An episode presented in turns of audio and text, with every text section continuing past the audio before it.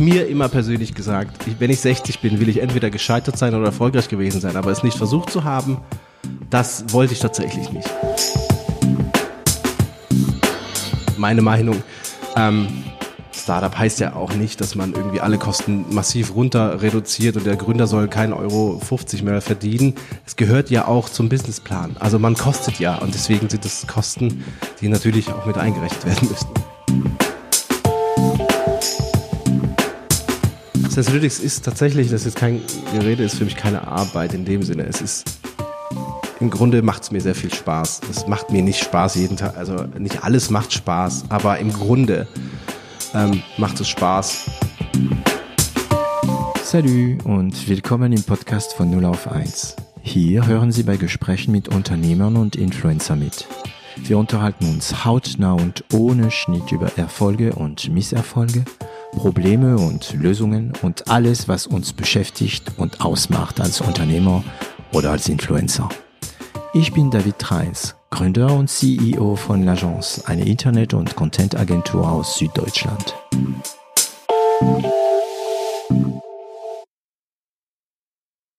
Jo, es geht wieder los. Ich sage jedes Mal, ich freue mich heute, aber heute freue ich mich wieder. Und diesmal aus zwei Gründen. Ähm, das erste äh, ist, dass ich einen sehr guten Gesprächspartner heute wieder vor mir habe, und zwar Omar Tello von Sensalytics. Und der zweite Grund ist, wir sind nicht in Remote. Ich gucke nicht auf mein Bildschirm. Ich habe einen echter Mensch vor mir mit einem T-Shirt und äh, äh, das ist einfach super schön, wieder mal ähm, in Real Life aufzunehmen. Hallo Omar. Hallo David. Vielen Dank, dass du heute hier bei uns bist. Ja, ich bin gerne hier. Ihr habt ja super Büros, darüber reden wir gleich. Da möchte ich noch ein bisschen was hören darüber. Ähm, wie vorhin gesagt, Omar Tello ist ähm, eine der Gründer mit Dominik Laubach, genau, Dominik Laubach, äh, eine der Gründer von Sensalytics. Ähm, ich komme ich komm aus dem Web, deswegen bin ich es gewohnt, schon immer sehr viele Informationen über die Leute zu bekommen, die sich über mein Web oder meine Webs sich bewegen.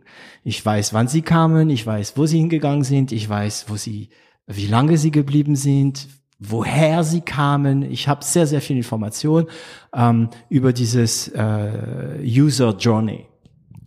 Ähm, aber im echten Leben durch künstliche Intelligenz und Sachen, die du uns erzählen wird, von denen ich eigentlich keine Ahnung habe. Ein bisschen Ahnung wegen der Folge mit Ayan Juruk von damals Showrooming. Ähm, Im realen Leben ist es nicht so einfach, digital die Leute zu erfassen, zu wissen, wo sie zum Beispiel in eine Fußballstadion, wie sich die Menge bewegen und so weiter und so weiter. Und äh, wenn ich das gut verstanden habe, ist es genau, was Analytics macht. Ja, das ist genau das Richtige, David. Sensalytics ist das Google Analytics für die echte Welt. Ähm, wie du komme ich tatsächlich auch aus dem E-Commerce-Tracking-Bereich. Ich weiß, wo die Leute hergekommen sind, wo sie vorher waren, was sie dann äh, gekauft haben oder nicht gekauft haben. Und ähm, Sensalytics bringt genau diese Kennzahlen, diese Erkenntnisse in die echte Welt. Hauptsächlich in den stationären Einzelhandel. Aber unsere Technik unser Produkt Sensolytics kann für jegliche Besucherflussanalysen auch in Stadien, in Messen, in Flughäfen, Bahnhöfen eingesetzt werden. Im Grunde genau das, was du perfekt natürlich im E-Commerce hingekriegt hast oder viele Firmen schon machen, adaptieren auf die echte Welt. Ähm, also klar, die erste Frage, die ich mich stelle, ist, wie, weil ich habe gelesen, das ist eine 3D-Erkennung. Das heißt, euer System erkennt, ob da ein Mensch ist und wo er hingeht. Genau, also wir als Sensalytics bedienen wir uns verschiedensten Sensoren, ähm, die natürlich in der echten Welt in der Lage sind, Menschen zu erfassen und deren Bewegungen zu tracken. Ähm, wir nutzen DSGVO-konforme 3D-Sensoren. Du siehst sie hier ähm, an der Decke hängen. Also ja, stimmt. Also ich habe das bemerkt schon, als wir bei der Kaffeemaschine waren und ich habe so komische äh, ja so Kreise mit äh, Kreise drehen, also als ob da Kameras wären. Und ähm, dann habe ich gesagt, aha, die nutzen ihren eigenen System hier äh, im Office.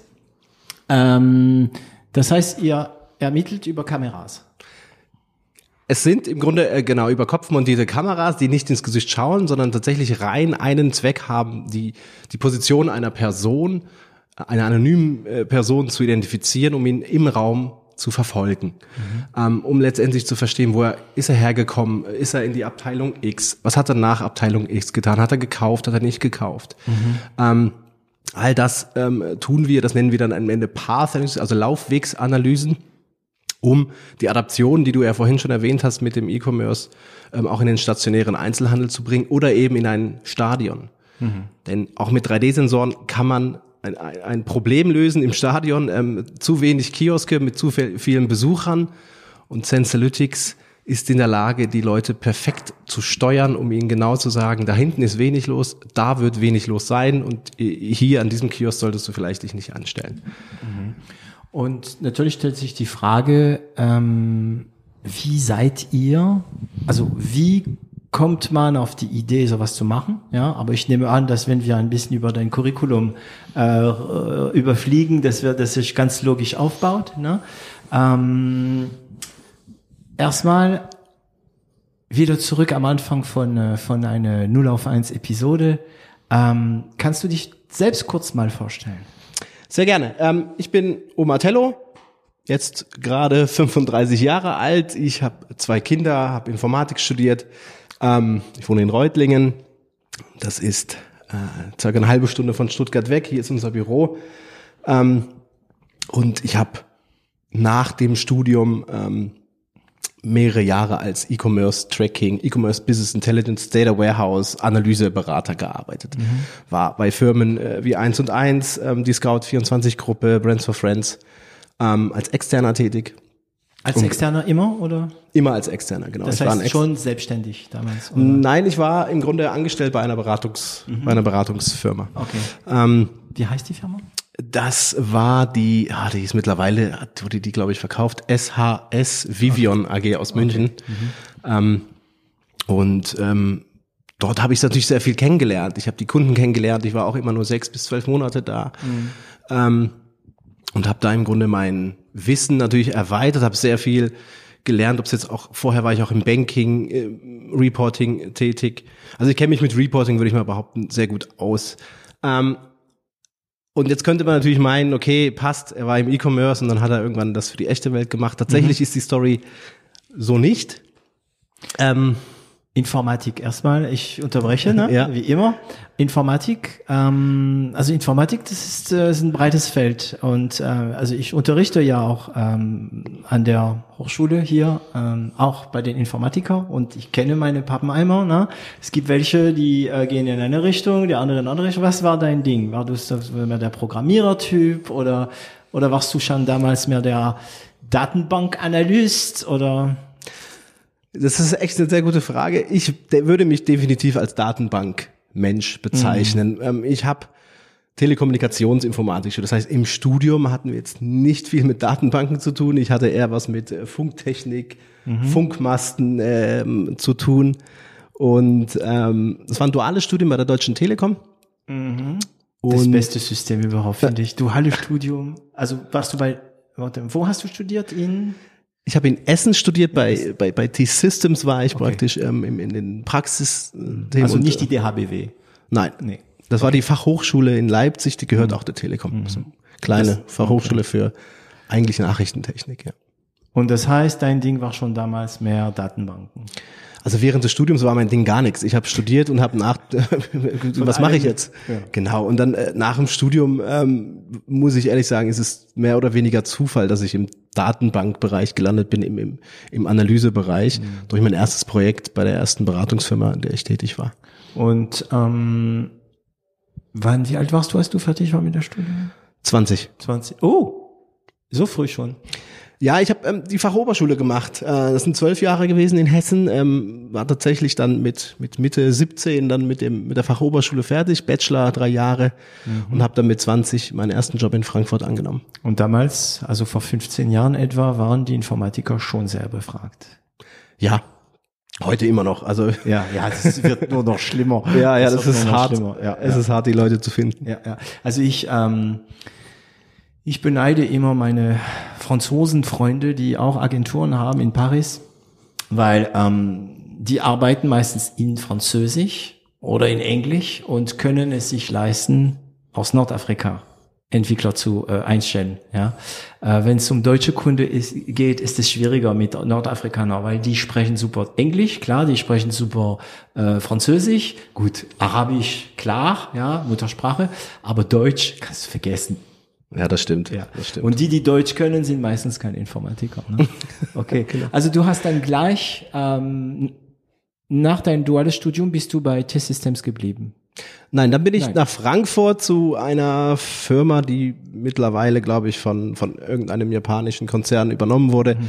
Ähm, habe dort zwei Jahre in Analyseprojekten für, für die Deutsche Bank hauptsächlich ähm, gearbeitet, im, im Portfolio-Management. Okay. Und dann die Beratungsfirma. Die andere Beratungsfirma, genau, dann äh, die, die war dann eher E-Commerce-lastig, also vier Jahre habe ich das dann gemacht, ähm, bin dann von einem E-Commerce-Projekt zum nächsten Genau. gewandert. Und du hast die Daten analysiert schon damals, war das dein Ding? Genau. Das war damals tatsächlich, das hat mir sehr gut gefallen. Das, ich, ich sehr anspruchsvoll. Äh, mir macht das Spaß und ähm, ich bin tatsächlich, was das angeht, ähm, auch bei Sensalytics immer noch operativ ähm, in der Datenanalyse. So, es ist eine Standard, eine rekurrente Frage hier in diesem Podcast. Ich weiß nicht warum, aber es ist vielleicht, weil ich selbst ein Excel-Fan bin und ich wiederhole, ich bin ein Excel-Fan, aber ich mache nicht alles mit Excel. Ich mache bestimmt kein Projektmanagement mit Excel und so, aber warst du viel in Excel, um die Daten zu, am Ende die Daten zusammen zu, zu fassen oder hast du direkt, äh, ich weiß nicht, welches Datenbanksystem du äh, verwendet hast, aber Also ich mache auch jegliche Reports auch Richtung Investoren in der Datenbank. Ich mache Select. Direkt. Ich mache SQL, weil das geht bei mir schneller, als wenn ich irgendeine Excel hin und her schieb. Ich selektiere mir die Daten, nutze unser eigenes System tatsächlich, ähm, ähm, lade die Daten da rein und am Ende lande ich dann wieder bei einem SQL. Ähm, Exasol heißt die Datenbank, die wir da nutzen. Okay, und das heißt äh, auch direkt in die Konsole, die Geht da Befehle direkt, und ja. so weiter und so weiter. Cool. Die ist immer Also offen. ein richtiger äh, Datenbank-Freak. so. Ja.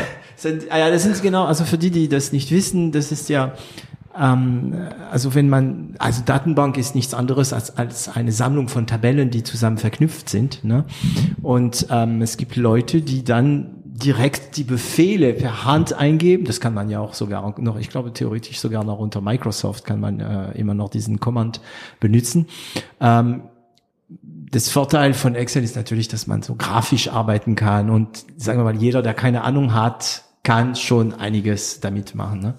Okay, das heißt, du hast auch Reporting gemacht und du hast die Daten aus der Datenbank und ähm, du warst aber gut, als Berater ist man ziemlich frei in seine Art zu arbeiten, seine Art sich zu organisieren, aber das klingt nicht nach einer Karriere, die Richtung Unternehmertum geht.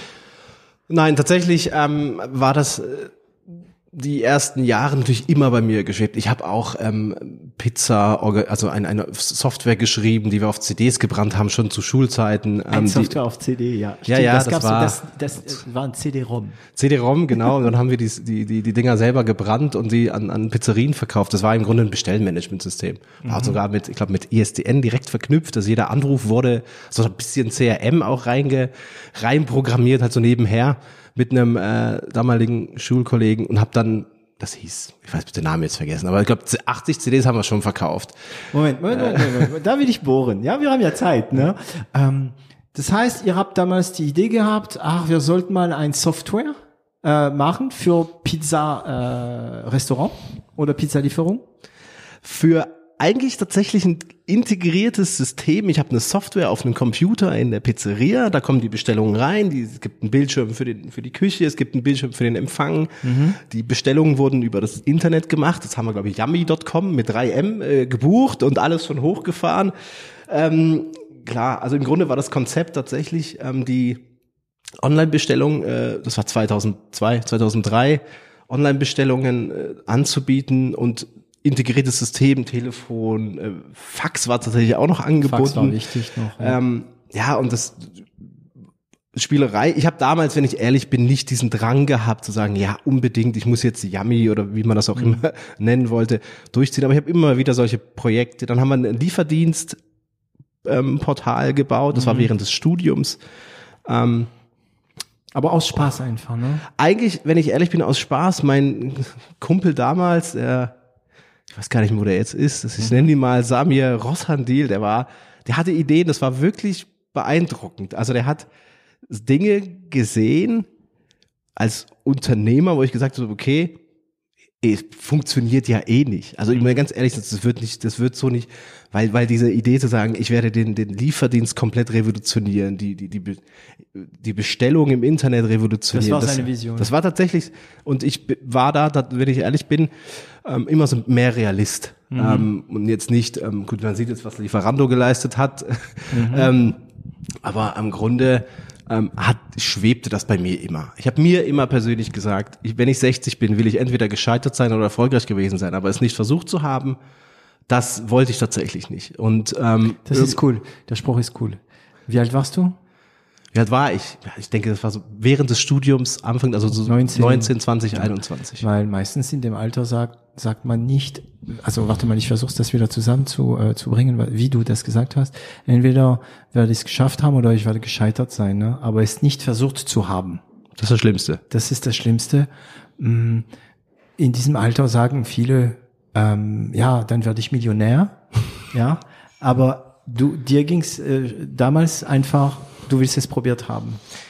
Genau, ich will es probiert haben, weil ich, wie gesagt, Realist. Äh, man kann Glück haben, man kann Pech haben, man kann das Zeug dazu haben, man kann aber auch seine Prioritäten umändern. Ähm, natürlich ist ein einer der Punkte, Millionär zu sein, um Gottes Willen. Es ist nicht so, dass ich jetzt hier alles. Äh, ähm, aber ich hätte, wenn ich, wenn ich, wenn ich es nicht versucht hätte, hätte ich gar nicht gewusst, ob ich es werde. Und wenn ich es versucht habe und gescheitert bin, ja, was soll's, dann ist es halt nicht passiert. Aber ähm, ich glaube, ich wäre dann mit mir im Reinen, in Anführungszeichen. Ja, weil es gibt auch, ähm, es gibt auch Leute, die interessiert das nicht. Die wollen das gar nicht probieren. Ich meine, Informatiker bei T-Systems, dann in der Beratung für Banken, dann voll ins E-Commerce. Weil ich meine, du hättest ja auch ähm, dann irgendwo eine Managerstelle haben können. Du wärst als Informatiker sowieso immer gefragt worden. Aber nein, Kann ich ja immer noch machen. Also ihr müsstet mal sein, sein ganzer Körper äh, sehen, wer das sagt. Das, man hat gesehen, dass es eine entspannte Antwort war. Ja, hätte ich ja auch machen können. Ähm, okay, das heißt, dieser Bekannter, ja, du kannst die Flasche aufmachen. Also ich sehe, wie der aufpasst. Jetzt gib mir mal dein Mikrofon. Wir machen die Flasche, ach, die Flasche macht ja gar kein Geräusch. Wir sind ja li- live, also wir treffen uns im echten Leben. So, jetzt habe ich mein Trinken. Na dann Prost.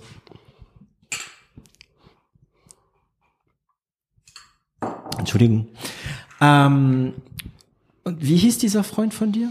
Das war der Samir, Samir Rosshandel oder Deal, irgendwie so. Ja. Okay. Und er hat dich, kann es sein, dass er dir so infiziert hat? ja, das muss ich schon sagen. Also er hat, er war tatsächlich, wie soll ich sagen, Gründungsinfluencer. Zumindest die Idee eingepflanzt hatte.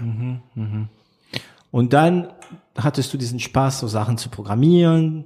Das klappt, das klappt nicht. Man, wir kennen das, wie es ist, wenn man Sachen programmiert. Ne? Erstmal geht gar nichts und dann, dann geht's und dann merkt man, welche Probleme noch äh, auftauchen.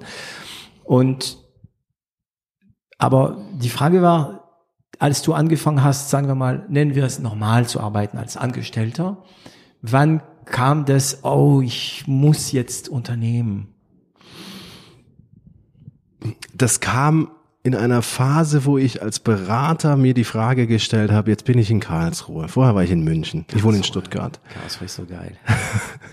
Schöne Städte, auch Berlin, ähm, bei Brands of Friends, das waren eigentlich super Erlebnisse, super Kollegen, immer wieder neue, immer wieder neue Kunden, neue Herausforderungen. Man ist ja immer wieder neu, als hätte man einen neuen Job angenommen. Ja. Man kommt dahin, keiner weiß, was du kannst, Neues Team. die erwarten viel von dir, anstrengend, nervös und jedes Mal aufs Neue. Das ist schon so. Und irgendwann war natürlich dieses das Reisethema für mich jetzt ehrlich gesagt auch kein, kein, kein Lifestyle, den ich gerne hätte.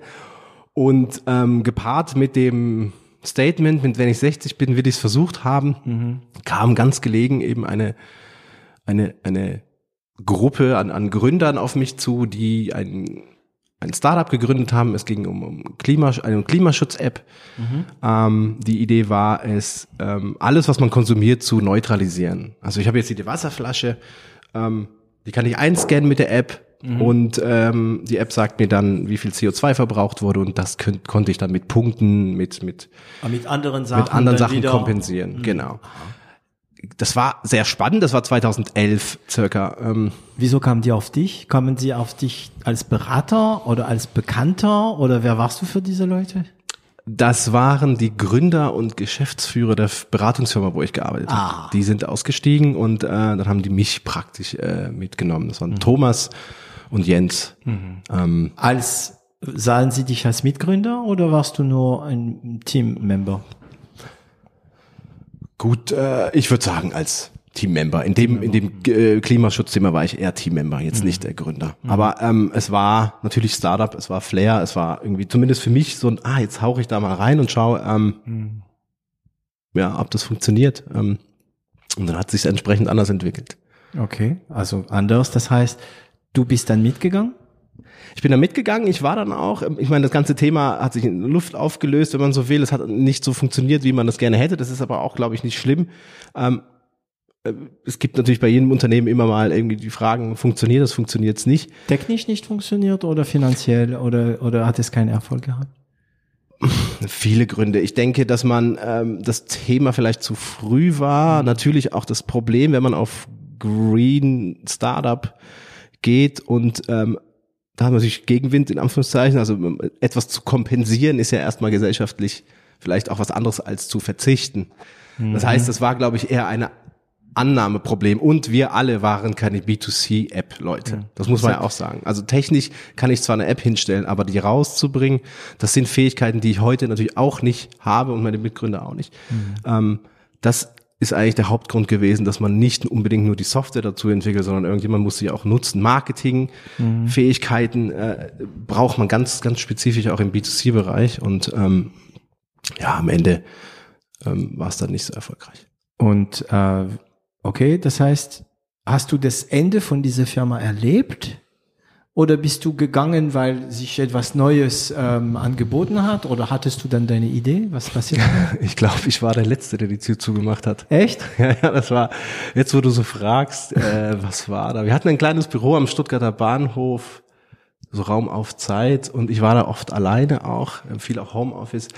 Ähm, ich habe da natürlich, ähm, es war so eine Übergangsphase. Also das ging von dem zum nächsten. Ich habe natürlich parallel schon an, an Crowdbeat gearbeitet. Ähm, Crowdbeat ist der Vorgänger von Sensalytics. Okay. Ähm, und irgendwann war es dann eben so. Ähm, das war dann 2000, Mitte 2012, also fast ein Jahr ging das Thema mit Get Neutral.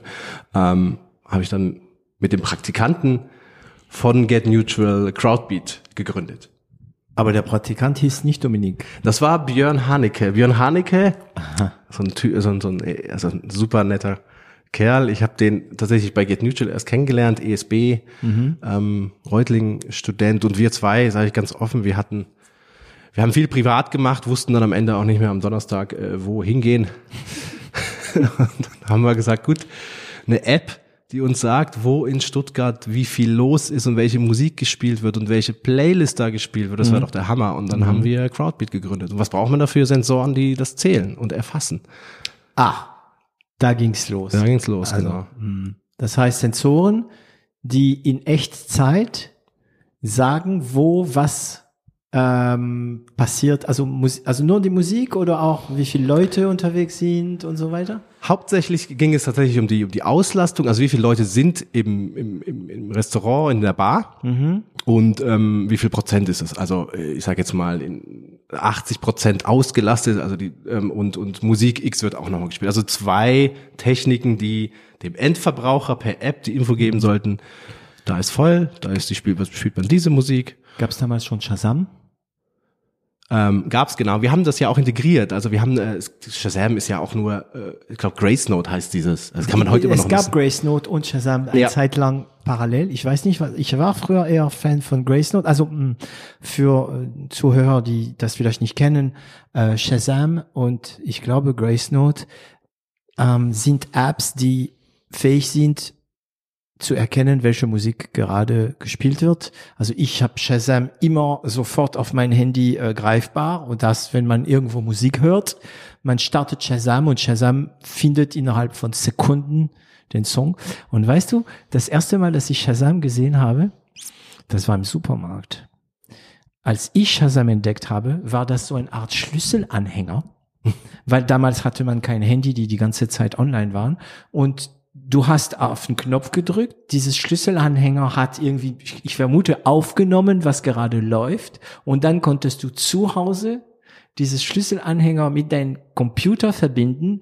Dann wurde wahrscheinlich, keine Ahnung, wie die Technologie war, die Daten übertragen und dann übers Internet äh, rausgefunden. Also Shazam war früher äh, erstmal Hardware. Ja, Ja, ja, krass, krass. Ja, ja. Und, und dann habt ihr dann Shazam eingebunden, oder? Nee, nicht Shazam. Also Shazam hat keine, keine, keine API. Das heißt, ähm, wir haben keine, Grace- also keine API heißt keine Möglichkeit für fremde Programme auf die auf Shazam zuzugreifen. Ne? Genau, ich weiß nicht, ob das mittlerweile so ist, aber Grace Note ähm, hatte eine letztendlich eine, eine, ganz einfach, man schickt da fünf Sekunden ähm, Audio hin und kriegt sofort strukturierte Informationen. Das ist jetzt 50 Cent. Äh, in der Club war, glaube ich, unser Test-Song damals. Und ähm, ja, Grace Note hatte diesen Service, wir schicken das hin, kriegen es zurück, ein kleines Mikrofon an so einem kleinen Computer verbaut, der hängt dann einfach in der Bar, in der Decke und der hat alle fünf Minuten einfach fünf Sekunden aufgenommen, um äh, das zu tracken, Erfassen. Mhm. erfassen und ähm, genau, viele Ideen, aber das äh, war natürlich auch so eine so eine Sache, ähm, erstmal eine, eine B2C-App, also eine App, die der Endverbraucher nutzen soll, die musst du mal richtig vermarkten. Das, dafür braucht man Fähigkeiten, die ich wirklich auch, auch, auch Björn und Dominik und äh, Sebastian, also Dominik war damals auch schon dabei bei Crowdbeat. Ähm, oh, wir waren, glaube ich, alle nicht die Art von Gründer, die jetzt ähm, ein Marketing-App, weil wie, wie verkauft man das, wie verdient man damit Geld, Werbung vielleicht, vielleicht, aber man musste sich, glaube ich, zu dem Zeitpunkt 2012, 13, da war ja, ging ja Apps, kam ja raus wie wie sonst Brötchen, was und äh, genau und deswegen Heute ähm, noch. und da war auch immer die Frage, wie verdient er mit Geld? Ja, muss ich nicht. Ich muss erstmal Millionen von User haben, dann schaue ich noch. Ja, und dann gab es auch das wahrscheinlich das Problem des Hardware. Ja. Ja. Ähm, und dann musstest du auch nicht nur die äh, Consumer, du warst eine Mischung zwischen B2B und B2C. Genau. Ja? Du musstest Genau. nicht nur die Consumer überzeugen, deine App zu verwenden, sondern auch die ganzen äh, Restaurants, äh, Discos und so weiter. Das heißt, ähm, ihr habt aber in Stuttgart angefangen, war die, das war damals schon die Theodor-Heuss-Straße, die Straße in Stuttgart, oder? Die ist, glaube ich, immer noch die Straße. Und der Ist erste. die das noch? Ich Weiß ich nicht, ehrlich gesagt. Ich bin ein Reutling, ich habe zwei Kinder, ich kenne das alles. Die Zeiten sind die vorbei. Zeiten sind vorbei. Der One Table Club, der hört sich komisch an, ist aber ein ganz normaler Club an der, in der Theo in Stuttgart. Das war unser Testkunde. Andreas das, äh, Knob. Eher Richtung Bahnhof oder eher Richtung ähm, Finanzamt? Also für, für ich meine, die Zuhörer sind ja nicht nur alle aus Stuttgart. Es gibt ein paar Berliner, habe ich gehört, auch die da mithören. Ähm, also die Theodor-Heuss-Straße ist in Stuttgart eine große Straße, die, sagen wir mal, vom Bahnhof durch die Stadt bis zum Finanzamt, also wie lang ist die Theodor-Heuss? Heißt sie vielleicht zwei, drei Kilometer lang? Ja, die ist sehr lang. Höchstens. Hm, Ja. Und da sind irgendwann mal ähm, Anfang der Nullerjahren, schätze ich mal, oder äh, ein bisschen später vielleicht, äh, sind dann alle Cafés, alle Bars und und und aufgetaucht. Ne? Deswegen äh, thematisieren wir jetzt diese diese kultige Straße in Stuttgart. Ich war schon in Zeiten der Theodor-Heuss-Straße nicht mehr unterwegs. Ja. Und also das heißt, aber ihr habt schon angefangen. Es hat funktioniert, technisch. Technisch war alles tippitoppi. Wir haben die Leute gezählt, das waren am Anfang noch, noch Lichtschranken, ähm, klar. Also Lichtschrank, also die Oldschool, ne? Das war noch oldschool. Ich, ich war bestimmt zweimal die Woche fünf Stunden am Abend da und habe hab manuell nachgezählt. Ich habe eine App gebaut, die dann irgendwie, wie viel sind rein, wie viel sind raus, Okay. okay. Faktorberechnung. Also du warst der Lichtschrank. ich war praktisch die menschliche Zählmaschine. Okay. Und warum? Weil das, weil ihr noch nicht mit Lichtschrank oder gearbeitet habt oder weil du noch prüfen wolltest, ob euer System also funktioniert? Genau, ich wollte prüfen, ob die Sensoren richtig, richtig Okay. zählen, ob irgendwie, ja, im Grunde war das, wenn man so will, Testphase. Man musste halt einfach sicher gehen. Wobei ich jetzt damit sagen muss, die Sänger haben besser gezählt als ich, weil nach fünf Stunden in so einem, ja, Ja. das ist schwierig. Irgendwann mal ist man ja auch besoffen und so. er sagt nicht nein, er sagt nicht ja, aber er grinst ganz breit. ähm, genau, also ich bin ja ein Laie, ne? Ein Lichtschrank. Wenn jemand durchgeht, macht sie wut, wut, ne? Also zählt sie. Aber wie erkennst du, ob jemand reinkommt oder hier rauskommt? Da brauchst du schon mal zwei Lichtschränke. Ja, das ist easy. Die Dinge haben ja mittlerweile zwei Dioden. Es gibt also einen, einen, einen Infrarotstrahl, der wird ausgestrahlt und auf der anderen Seite sind zwei Empfänger. Mhm. Die sind haben wir drei, vier Zentimeter voneinander entfernt. Also. Und derjenige, der als erster unterbrochen wurde, definiert die Richtung. Genau. genau. Und ähm, wie ist die, wie war damals mit so einem Lichtschrank die Fehlerquote? Also in einem normalen Raum 98 Prozent Genauigkeit. Wow. Aber in einem Club, wo vorne auch viel Andrang ist, man hat ja bei der Lichtschranke das Problem der Doppelgänger. Wenn mehrere also, Leute genau. zusammengehen, ja. hat natürlich nicht gut funktioniert. Also ähm, deswegen haben wir natürlich bei Sensorytics äh, natürlich auf, auf 3D-Sensorik, die von oben schaut, äh, brauchen wir natürlich eine Genauigkeit, die mindestens eben 99 liefert und 98 Prozent in Laborsituationen, aber die hat man ja auch nicht oft. Ja, okay. Oder wenn es einen Türsteher gibt, der Genau. genau. prüft oder einen Eingang und einen Ausgang, solche Sachen. Ja, und dann hat er natürlich auch blockiert, also wenn der Türsteher immer davor steht. Türsteher. Man wollte auch nicht gezählt werden. Äh, Das war jetzt so ein bisschen auch der Hintergrund. und Also das Größte, was vorhin hast du es angesprochen, ähm, die Betreiber müssen das natürlich auch wollen. Und wenn du nicht willst, dass, ähm, ja, dass das eben öffentlich ist, also hätte man, hätte man sicherlich gegen angehen können, auch die Vorteile zeigen können, aber ähm, wir haben natürlich gemerkt, es ist einfacher, nur den B2B-Bereich dieses Trackings zu verwenden und haben dann aus Crowdbeat Sensorities gemacht. Das war ein Pivot. Genau. Crowdbeat, ähm, wie habt ihr das alles finanziert? damals? Crowdbeat war im Grunde äh, noch, wie sagt man, äh, selbst finanziert. Also wir haben ja entwickelt, viel getestet, ähm, Gebastelt. gebastelt. Also es sind ein paar tausend Euro. sagt man auf Deutsch, gell? Ja, Ich, ja. Mhm. Tüftler. ja, Tüftler. Ähm, und das, wir wir haben da im Grunde ja nicht viel Geld gebraucht. Und dann habt ihr mitbekommen, oh, das ist schwierig, es gibt zu viele Akteure, die wir da überzeugen müssen, nehme ich an. Und ähm, ich kann mir auch vorstellen, dass wenn, wenn, wenn du so zu einem Restaurantbesitzer kommst und sagst, hey, ich möchte dann ermitteln, da, da, wie viele Leute rein und rausgehen, damit in unsere App äh, die Leute wissen. Ähm, die Frage war wahrscheinlich auch, ähm, ja, was habe ich denn davon? Genau. Hm, was habt ihr da gesagt? Naja, du kriegst mehr Besucher und dann kommt natürlich die, weil, weil die Leute natürlich dein, dein Restaurant, dein, dein, deine Bar sehen, ähm, du kriegst die, die, die gerne zu dir wollen. Die wollen halt, dass viel los ist, die wollen die Musik X. Genau, aber die andere Frage war dann immer, dann kriege ich aber auch weniger, oder? So, und dann äh, stehst halt da und sagst, ja, das kann schon sein, ja. Das klingt äh, ein bisschen wie, ähm, äh, ja, so, ihr habt eine super Werkzeug gefunden, aber ist noch nicht richtig angewendet.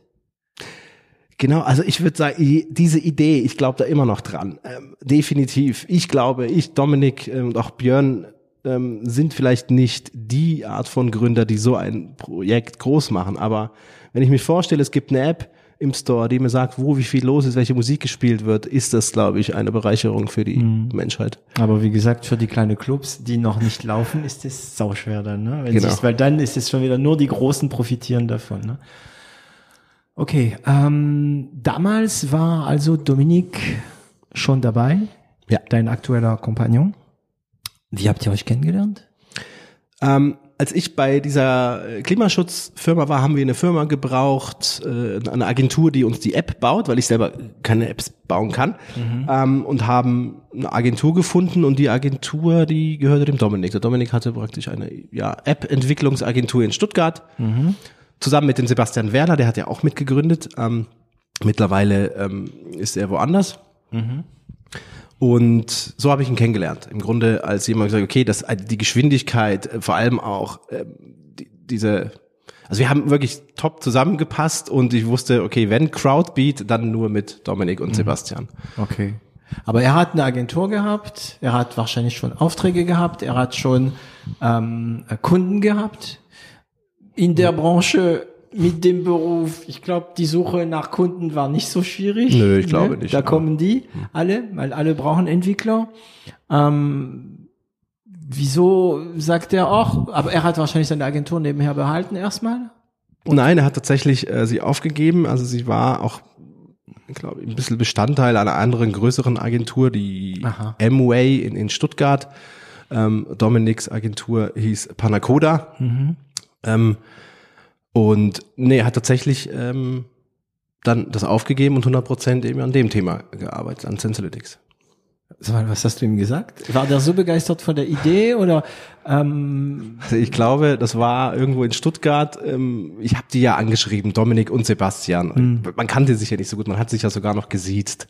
Ah, und okay. ja, ja. Und dann habe ich gesagt, hey, ich habe da so eine Idee, wollen wir uns mal unterhalten. Die waren dann, haben sie mir später erzählt, so ein bisschen skeptisch, oh, schon wieder so ein Hansel, der irgendeine mhm. App bauen will. Mhm.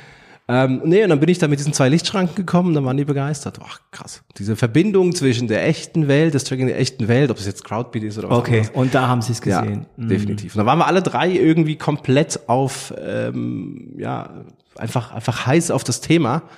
Ähm, und du bist also, ich, ich, ich mache gern ein bisschen Narrativ, ne? Das heißt, Omar ist dann irgendwie mit seiner Tasche und seine Lichtschränke äh, dahin gegangen und hat so ein bisschen als Tüftler äh, erstmal gezeigt und dann haben sie dich wahrgenommen, auch wahrscheinlich die Persönlichkeit hat wahrscheinlich auch eine Rolle gespielt.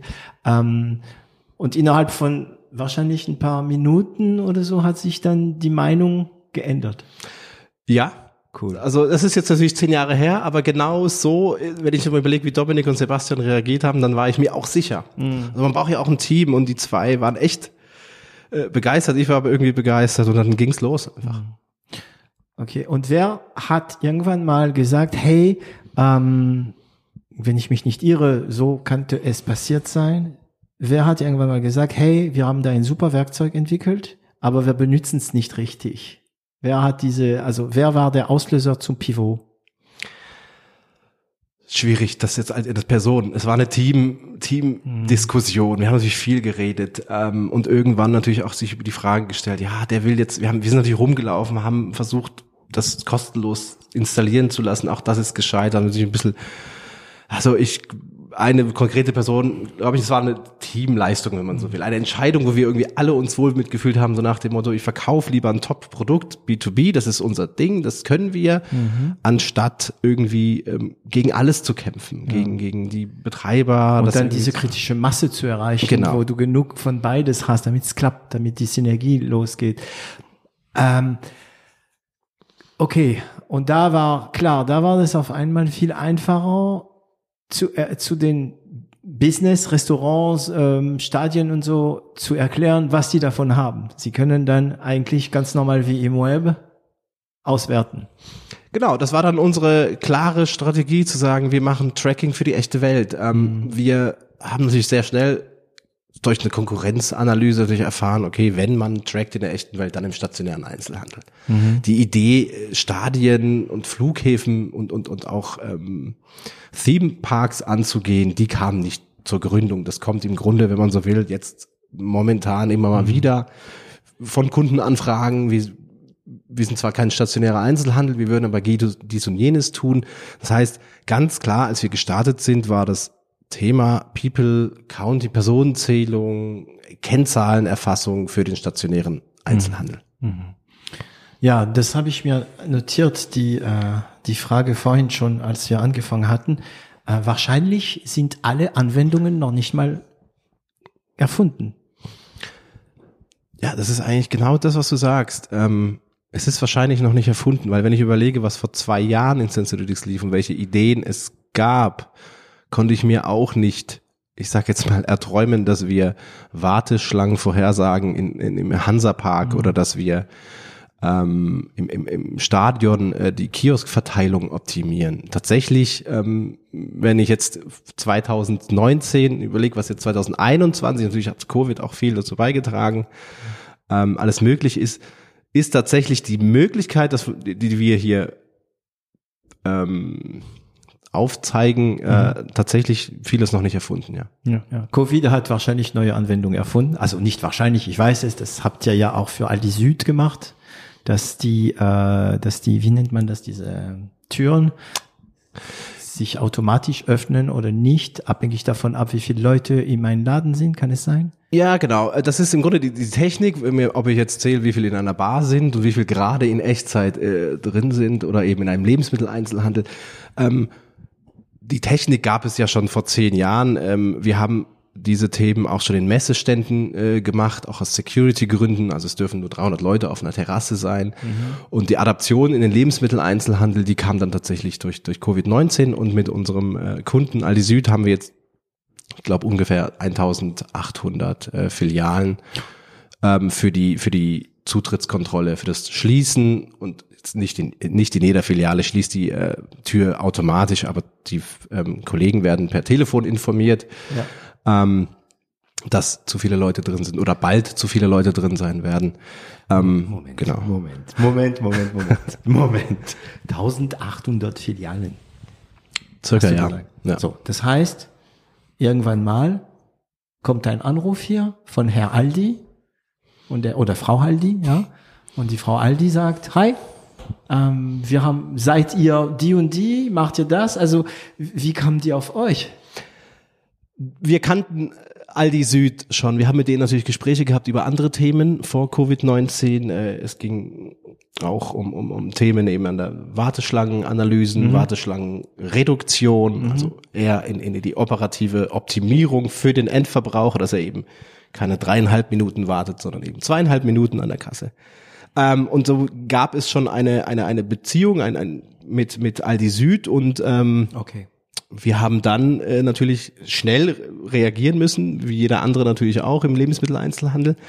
Ähm, haben getestet und zwar so ein paar, paar Tage. Das hat alles wunderbar funktioniert und ähm, die Entscheidung, dass man natürlich jetzt ausrollen möchte, die, die fiel natürlich auch schnell. Und da haben wir natürlich als Startup schnell gemerkt, okay, jetzt ist eigentlich tatsächlich unsere Stunde geschlagen, jetzt gar nicht wegen Covid, aber jetzt können wir zeigen, was ein Startup ausmacht. Agilität. Ja, die Agilität. Also muss, Boris Meyer-Dirks, äh, der eine Folge auch ähm, hat, muss ich sagen, sorry Boris, wir reden schon wieder von Agilität. Er hasst das Wort, aber ja, was eine Startup ausmacht, äh, Agilität. Hm. Das hat sich gezeigt. Also mal äh, in vier Wochen 2000 Sensoren zu verschicken, installieren Ach zu lassen. Die waren auch nicht in den Läden drin. Nein, die müssten natürlich erst verbaut werden. Okay. Ja. Und ach, okay.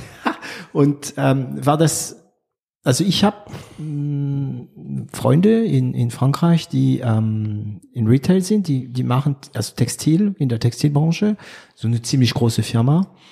Und ähm, die machen ähm, Kleidung, die man in den Supermarkt kaufen kann. Also wenn man in diese Hypermärkte in Frankreich geht, meistens in der Intermarché, mhm. ähm, gibt es immer so eine oder zwei Rayon, wie heißt es auf Deutsch, diese Reihen, ne? Ähm, in Supermarkt.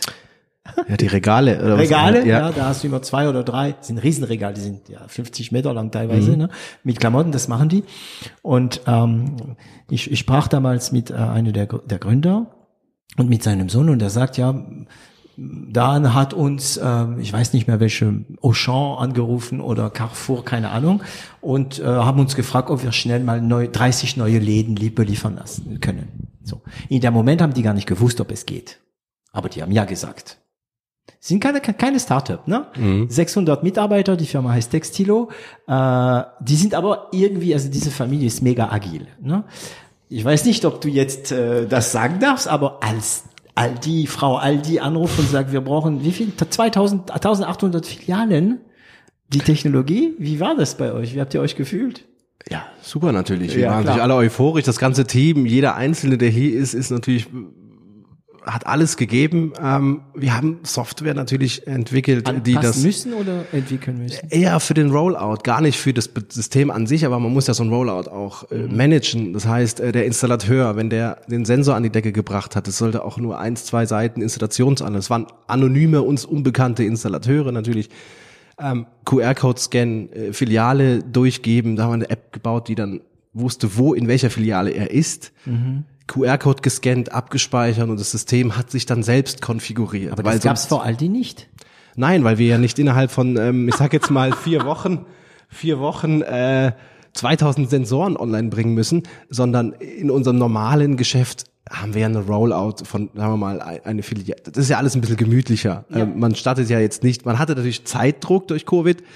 Ähm, und normalerweise ist das alles ein bisschen mit den Projektleitern gemanagt, dann werden die Sensoren geplant, installiert mhm. und in dem Fall musste man natürlich schauen, wie kriege ich, ich meine, man hat 100 Filialen am Tag verbaut. Das sind 200 ja. Sensoren, genau. Also ich, ich versuche das ein bisschen zu dekonstruieren, weil ich finde das also super spannend, was ja, weil es klappt jetzt. Es funktioniert. Es funktioniert, genau. Also, das war das erste Mal, dass so einen großen Auftrag kam. und dass so ein großen Auftrag schnell, so schnell gemacht werden sollte? Das war der erste super schnelle Großauftrag, wenn man so will, ja. Du hast nicht in jeder Stadt einen Techniker. Nein, wir arbeiten, wir arbeiten mit, mit Externen zusammen, die in ganz Europa ähm, für uns Aber hattest du schon eine, eine, eine, eine Adressbuch mit, äh, ach ja, in, äh, in Berlin haben wir den, äh, in Leipzig haben wir den und in Beistein äh, haben wir den und oder oder habt ihr erstmal auch die Techniker suchen müssen? Ja, die Frage muss man sich stellen. Äh, wo kriege ich die Techniker her? Ich könnte natürlich googeln, äh, Elektrotechniker Berlin. Genau. Ähm, aber es gibt mittlerweile für alles Websites. Eine, eine Firma, die das tut. Also arbeiten wir mit Firmen, die tatsächlich diese Telefonbücher haben mhm. und wir beauftragen die zentral und ähm, managen das eben mit unserem Partner, mhm. der den Rollout macht. Denn als Sensalytics konzentrieren wir uns auf Software, Software as a Service und mhm. äh, der Rollout, ähm, den, den managen äh, zwei Partner ähm, für uns. Die, also es ist richtig, dieses Installieren, genau. das Hardware. Aber ihr habt auch erfinden müssen, diese, ja, weil ist ja klar, ich, das hätte ich ja, also als Laie hätte ich das gar nicht wahrgenommen. Ähm, irgendwie kriegt ihr Daten rein, sobald das Ding installiert ist, aber ihr müsst erfassen, woher die Daten kommen. Und das habt ihr mit diesem QR-Code gemacht. Das heißt, es wurde extra noch ein Software zur Installation entwickelt. Genau, also normalerweise sind die Sensoren vorkonfiguriert, da steht die Filialnummer drauf. Der Sensor mhm. geht hier praktisch äh, schön vorkonfiguriert, da steht drauf Filiale 30, geht an den Handwerker, der weiß, wo die Filiale 30 ist, installiert es dorthin. In dem Fall muss, haben wir aber einfach 2000 Sensoren irgendwo hingeschickt mhm. und die haben sich welche genommen die Installateure, weil man ja nicht 2000 Sensoren gezielt, ja, weil wenn ich 2000 Sensoren vor mir liegen habe und mhm. die richtige Filiale suche, bin ich ja 10 Minuten beschäftigt, den Sensor zu finden, wo ja. die Filialnummer draufsteht. Ja. Also das war, das hat Spaß gemacht, das war einfach genial, weil das genau das unsere unsere Stärke, sage ich mal, auch von von Dominik ähm, ganz speziell ähm, sowas halt auch in Time and Budget wirklich perfekt äh, auszurollen. Und mhm. das war ein schönes, das war ein schönes Jahr. Also Prozess erfunden und so weiter. Okay, ich sehe schon. Ja, also ah, ich muss, ich muss es ja jetzt sagen, an, an dem Gesicht, den er äh, gemacht hat, ähm, merkte man, es war ein schönes Jahr. Es war ein interessantes Jahr, aber klar, Corona und so weiter und so weiter. Aber ihr habt ja, ihr seid ein Teil der Lösung wir sind auch sehr stolz darauf, dass wir im Grunde eine, natürlich eine, eine positive, einen positiven Beitrag dazu leisten konnten, dass man eben einkaufen gehen konnte, ohne dass ein Security genau. dastehen muss. Äh, man ging einfach rein und wenn man nicht rein durfte, war die Tür zu oder mhm. der Bildschirm rot. Ähm, mhm. Das ist natürlich eine Situation, die wahrscheinlich viele schon erkennen. Ähm, einen Einkaufswagen mitnehmen ist stressig. Ähm, dann wurden Einkaufswegen mitgenommen, aber drei Personen haben einen Einkaufswagen, das heißt, der Laden war trotzdem voll. Und ja, wir sind deswegen, haben wir einen Beitrag dazu geleistet, dass natürlich in den Aldi-Filialen, den Aldi-Süd-Filialen, ähm, es, glaube ich, ein bisschen geordneter und ein bisschen komfortabler auch für die, für die ähm, Endverbraucher war. Mhm. mhm. Und ähm, das zeigt wirklich, also ich, ich hatte das ähm, mit Crowddesk, die ähm, das sind, es gibt Startups, die erfinden eine Lösung für ein Problem. Ja, das läuft super. Aber es gibt Startups wie Sensalytics oder Crowdesk, die erfinden ein Werkzeug und irgendwie nimmt das Ding ein Eigenleben, weil die Kunden, ja, ich muss gerade wieder, ich, jede Folge zurzeit spreche ich von TikTok und von Excel, das geht gar nicht, aber es, TikTok ist auch so. TikTok gibt ein Werkzeug und die TikToker erfinden unglaubliche Sachen, was man damit machen kann. Und ihr habt so ein Werkzeug gemacht und ganz ehrlich, ja, ihr habt diese, äh, also diese Erkennungssystem, aber habt ihr gedacht, dass es so viele Anwendungen gibt? Habt ihr gewusst, auch die Kunden werden auch eine Möglichkeit erfinden? Nein, und ich glaube, also das finde ich echt klasse, dass du das genauso eigentlich zusammenfasst, weil ähm, genau das ist es. Sensalytics hat nicht löst nicht ein Problem. Das ist nicht dieses klassische Fokus auf ein Problem Startup, sondern wir haben erstmal ein Werkzeug, mhm. von dem wir überzeugt waren, dieses Werkzeug muss Folgendes können. Echtzeit, es muss auch vorhersagen können irgendwann mal, es muss hochgenau sein, mhm. aber nicht, weil es im Businessplan steht, nicht, weil der Kunde das gewollt hat, sondern weil wir einfach sagen, wenn wir das Maximale aus diesem generischen Werkzeug rausholen, irgendjemand wird ein Problem haben dessen, das wir lösen können. Mhm. Das ist im Grunde ähm, genau das, und ich hätte es mir nicht erträumen lassen. Ähm, wir hatten ein Projekt, das war 2016, äh, Messe Frankfurt, ähm, die natürlich selber, die Kunden kommen selber auf Ideen. Sie, sie, sie finden Sensorytics und sagen, ja, ich würde gerne das Putzpersonal informieren. Alle 100 Besuche in den äh, sanitären Räumen soll bitte eine SMS oder ein Push mhm. an das Putzteam gehen. Denn dann soll bitte entsprechend gereinigt werden. Also Cleaning on Demand, wenn man so will. Mhm. Ähm, und schon wurde das bei uns eine Lösung. Also wir, wir, das ist im Grunde nochmal eine Möglichkeit, genau. ein Hammer, also das ist wie ein Hammer, mit einem Hammer kannst du vieles machen, ja, genau. oder mit einem Messer, ja, das sind ja auch Werkzeuge, kannst du vieles machen und dann genau, dann findet man Anwendung und der Hammer ist auch, ja, okay, der, super, der Hammer ist, was für eine Brücke. Ähm, der Hammer ist, dass, dass ähm, ihr kriegt die Daten rein in eine Form und ihr könnt sie wieder nach rausgeben, wie ihr wollt. In Form von Grafik, in Form von SMS, in Form von Flussdiagramm wahrscheinlich. In Tür Form auf, von Tür zu. Tür auf, Tür zu. Ähm, also Schalter und, und, und können dadurch äh, gesteuert werden. Okay, jetzt fange ich an zu blicken, was ihr macht. und ich hoffe, dass unsere Zuhörer das auch äh, äh, verstehen. Also, okay. Aber das Ganze ist Hardware. Und ja. äh, Hardware ist hard. Und ihr habt ja eine Schicht Software. So, wie finanziert ihr das am Anfang? Also am Anfang hattest du gesagt, es war erstmal so selbst gebastelt, selbst finanziert, aber dann? Gut, wir sind ähm, finanziert ähm, in der, den ersten zwei Runden äh, durch ein äh, Münchner Family Office, dem Willendorf, mhm. heißen die. Ähm, in dem Moment wurde natürlich keine Hardware finanziert. Das ist im Grunde nichts, das wir im Grunde ausgeben müssen, denn die Hardware wird ja vom Kunden am Ende dann auch gekauft. Okay. Ja. Mhm. Das heißt, man hat natürlich schon Finanzierungsbedarf, aber das sehe ich jetzt mal nicht als als noch Cash also genau. vorfinanziert. Genau. Das sind wenige Wochen, äh, in denen man das braucht, aber finanziert als klassisches Startup. Ähm, Server brauchen wir, wir machen Marketing, Softwareentwicklung, muss ja auch irgendwie von was leben, ähm, von, von Willendorf. Und seit letztem Jahr ist die AC plus X Strategic Investment dazu gekommen. Okay. Das heißt, die erste äh, Finanzierung war das, äh, seid ihr dann rausgegangen mit eurem System und habt äh, missioniert und versucht, eine Investition zu finden? Wie kam äh, Willemdorf, Willemdorf, ne, äh, auf euch? Ähm, wir, ich kannte die bereits über die die zwei ähm, Gründer der dieser Klimaschutz-App mhm. ähm, über Thomas und Jens und so haben wir die ersten 200.000 Euro waren das äh, damals okay. ähm, Finanzierung bekommen. Okay, wie viel habt ihr dafür abgegeben?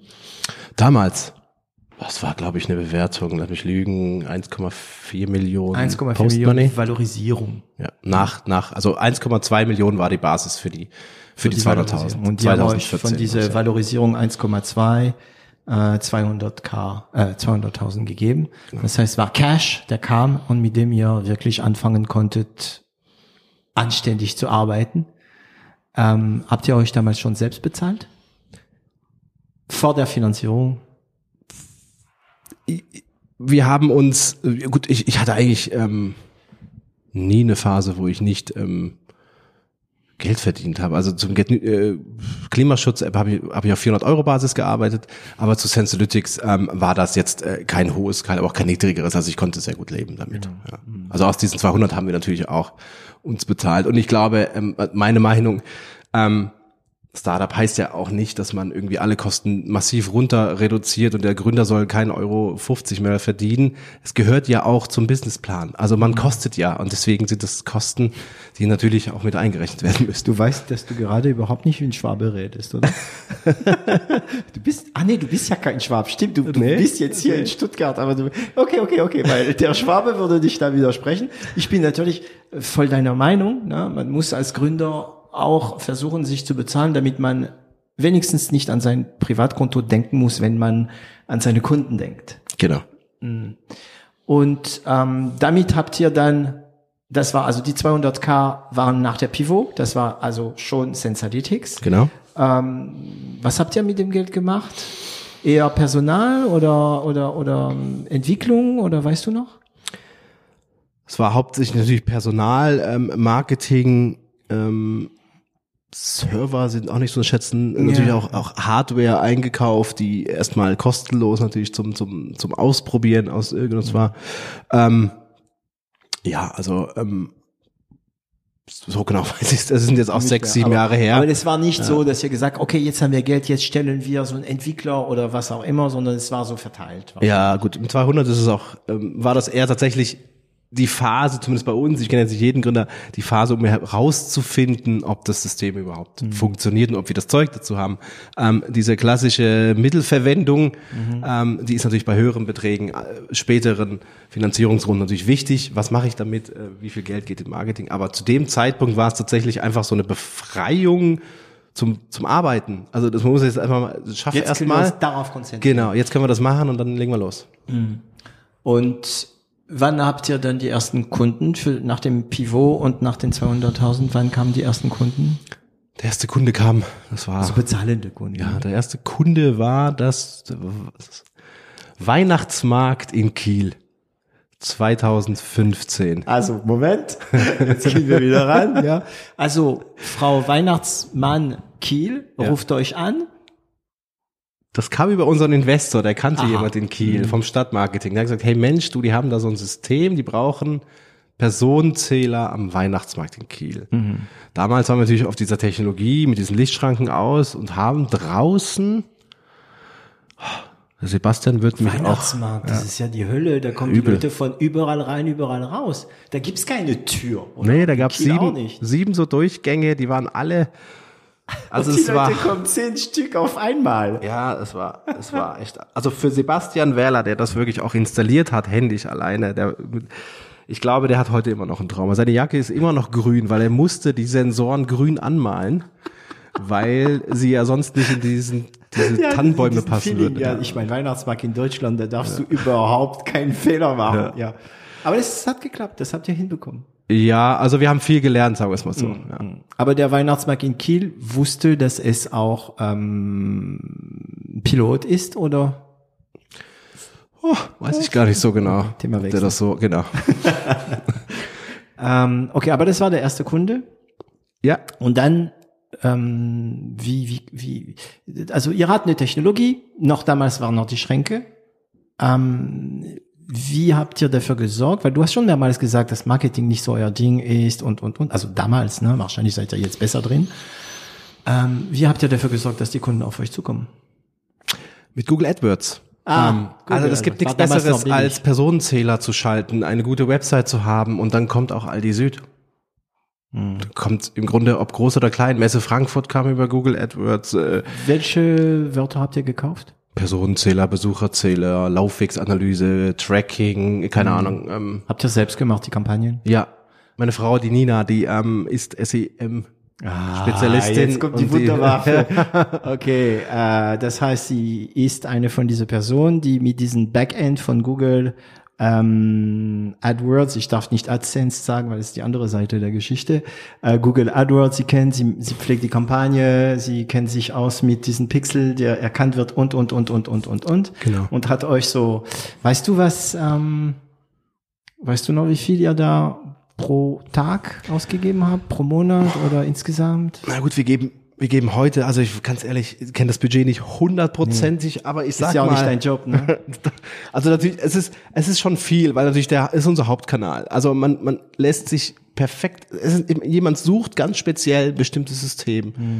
Ich finde, eine bessere Lösung, als das über Google Ads zu schalten, gibt es fast gar nicht. Natürlich sind die Wörter mittlerweile relativ teuer. Zu Covid-19 sind die Preise verfünffacht worden. Und die Konkurrenz war nicht so groß, oder? Die Gab's- war erstmal nicht so groß, aber dann hat man natürlich durch Covid-19 20, 30, 40 neue Firmen irgendwie gesehen, die sich alle drauf buchen. Auf einmal hat das Personenzählwort, glaube ich, nicht mehr 4 Euro gekostet pro Klick, sondern ich glaub, fast 20 oder so. Ja, ja, also es ist Wahnsinn. Also, aber das, ich meine, 20 Euro pro Klicks. Also du kommst natürlich also schon bei Google Ad, AdSense, Ad, äh, AdWords ähm, unter 25 Euro am Tag kann man es ja eh vergessen. Ja, weil anscheinend die KI von äh, von Google dann nicht fähig ist, richtig gut zu erkennen. Also man, schon die Leute von Google sagen, okay, und das war, ich, ich bin jetzt bei uns nicht der Spezialist dafür, ne? Da ist, äh, sind äh, bei uns die Shelly und die Anna dafür zuständig, aber ähm, die KI braucht ja Zeit, um die Leute zu erkennen, die richtige und ich nehme an, das ist jetzt 25 Euro am Tag. Wenn du jetzt für einen Klick 20 Euro bezahlst, ähm, bist du schnell weg. Aber wenn dieser Klick, der einem vielleicht so teuer erscheint, dir ein Kunde bringt, der zehn Jahre lang mit dir arbeitet, dann lohnt es sich total. Ne? Ja klar, Performance Marketing, immer, immer, sag mal so, ähm, das Budget ähm, muss natürlich mit dem Umsatz äh, korrelieren. Wie du sagst, ob mir das Messe Frankfurt, Aldi Süd, ähm, kommt natürlich auch über diese Kanäle. Mhm. Ich denke da nicht über den Klickpreis nach, sondern eher über die Rentabilität. Rentabilität äh, der Monatskosten. Dann. Das heißt, es ist interessant, ne? Das, äh, das heißt, die haben gesucht nach Personenzähler, dann kam ja natürlich wahrscheinlich in den Top 3 durch diese, ah, wir haben jetzt einen Anruf, der reinkommt. Den muss ich kurz mal abbrechen, Entschuldigung. Ja, kein Problem. Wer ruft den an? Gute Frage. Wir werden es nie wissen. So, schließen. Telefon Kein aus. Problem. ähm, also ihr wart wahrscheinlich in diesen Top 3 äh, durch Anzeige, da haben die Leute geklickt und angerufen. Und wart ihr oft in, äh, in Pitch drin? Also ihr wart, ma- äh, ihr wart ja nicht die Einzigen, oder? Genau, wir waren nicht die einzigen. Es gibt natürlich viele Startups, auch Technologiekonkurrenz. Ähm, ob man jetzt 3D-Sensorik nimmt, Wi-Fi-Tracking, das war so 2015 rum. Natürlich gab es viele Startups in dem Umfeld ähm, und waren da auch philosophisch natürlich in Konkurrenz. Gibt alt eingesessene ähm, Firmen, die die auch schon länger natürlich eine Personenzählung äh, im Retail unterwegs sind. Also die Konkurrenz ist schon sehr sehr groß. Ähm, es wird auch immer mehr. Und ähm, klar, man muss sich natürlich da auch entsprechend ähm, seine, man muss seinen Platz natürlich auch finden. Es ist kein Markt, der nur einem gehört. Es ist ja im Grunde kein Monopolistenmarkt, Nee. sondern ähm, Also- ja, Also kein Markt, der sich rentiert. Äh, außer, nee, nee, es ist eh verboten, ne? Monopole. ja. Äh, okay, ähm, das heißt, die, die Kunden kamen meistens damals schon über Google. Und dann gab es wahrscheinlich nochmal so ein Mini-Pivot, weil irgendwann mal habt ihr gedacht, äh, diese Schränke, es geht nicht, wir müssen so, wann habt ihr angefangen mit Kameras? Also ich zeige jetzt gerade auf die Kameras, die hier bei uns im Raum sind. Wann habt ihr angefangen, weiter, zu- eigentlich ist es einfach nur eine logische Weiterentwicklung, ne? Die logische Weiterentwicklung, die begann 2018, indem wir gesagt haben, Personenzählung, ähm, das hilft dem Einzelhandel und der echten Welt auch nicht mehr so arg. Es ist eine Kennzahl. Wir wollen Laufwege, also wir wollen das Verhalten verstehen der Besucher innerhalb von kommerziell genutzten Gebäuden. Ähm, und haben damit dann eben durch diese 3D-Sensorik ähm, das Path Analytics ermöglicht. Also einfach genau zu wissen, wie sich Kunden in-Store im Stadion oder sonst ähm, wo verhalten. Der nächste große Schritt, den ich so ein bisschen, das war zwar Anfang 2020, kurz vor Covid, ähm, war die Idee zu sagen, wir müssen operativ eingreifen, also Daten an sich ähm, zu produzieren, ist ein Riesenmehrwert, das, das wissen wir alle, aber diese operativ in Echtzeit zu nutzen, Jetzt kommt wieder unser Datenbank-Freak raus, ne? Also analysieren, meinst du? Oder? Genau, die, die rückwirkende Analyse von Daten, um zu verstehen, was verstand, äh, was, was passiert ist, ist das eine. Aber wir haben einen riesen Mehrwert in Sensories erkannt, auch durch diese bis dato ungenutzte Möglichkeit, alles in Echtzeit zu tun, wissen wir heute in Echtzeit, dass ein Kunde drei, vier Minuten in der Herrenabteilung steht und informieren die Mitarbeiter, dass der wohl möglich Hilfe braucht. Ähm, das heißt, wir steuern die Läden auch mit unseren Sensoren in Echtzeit. Wow, Moment.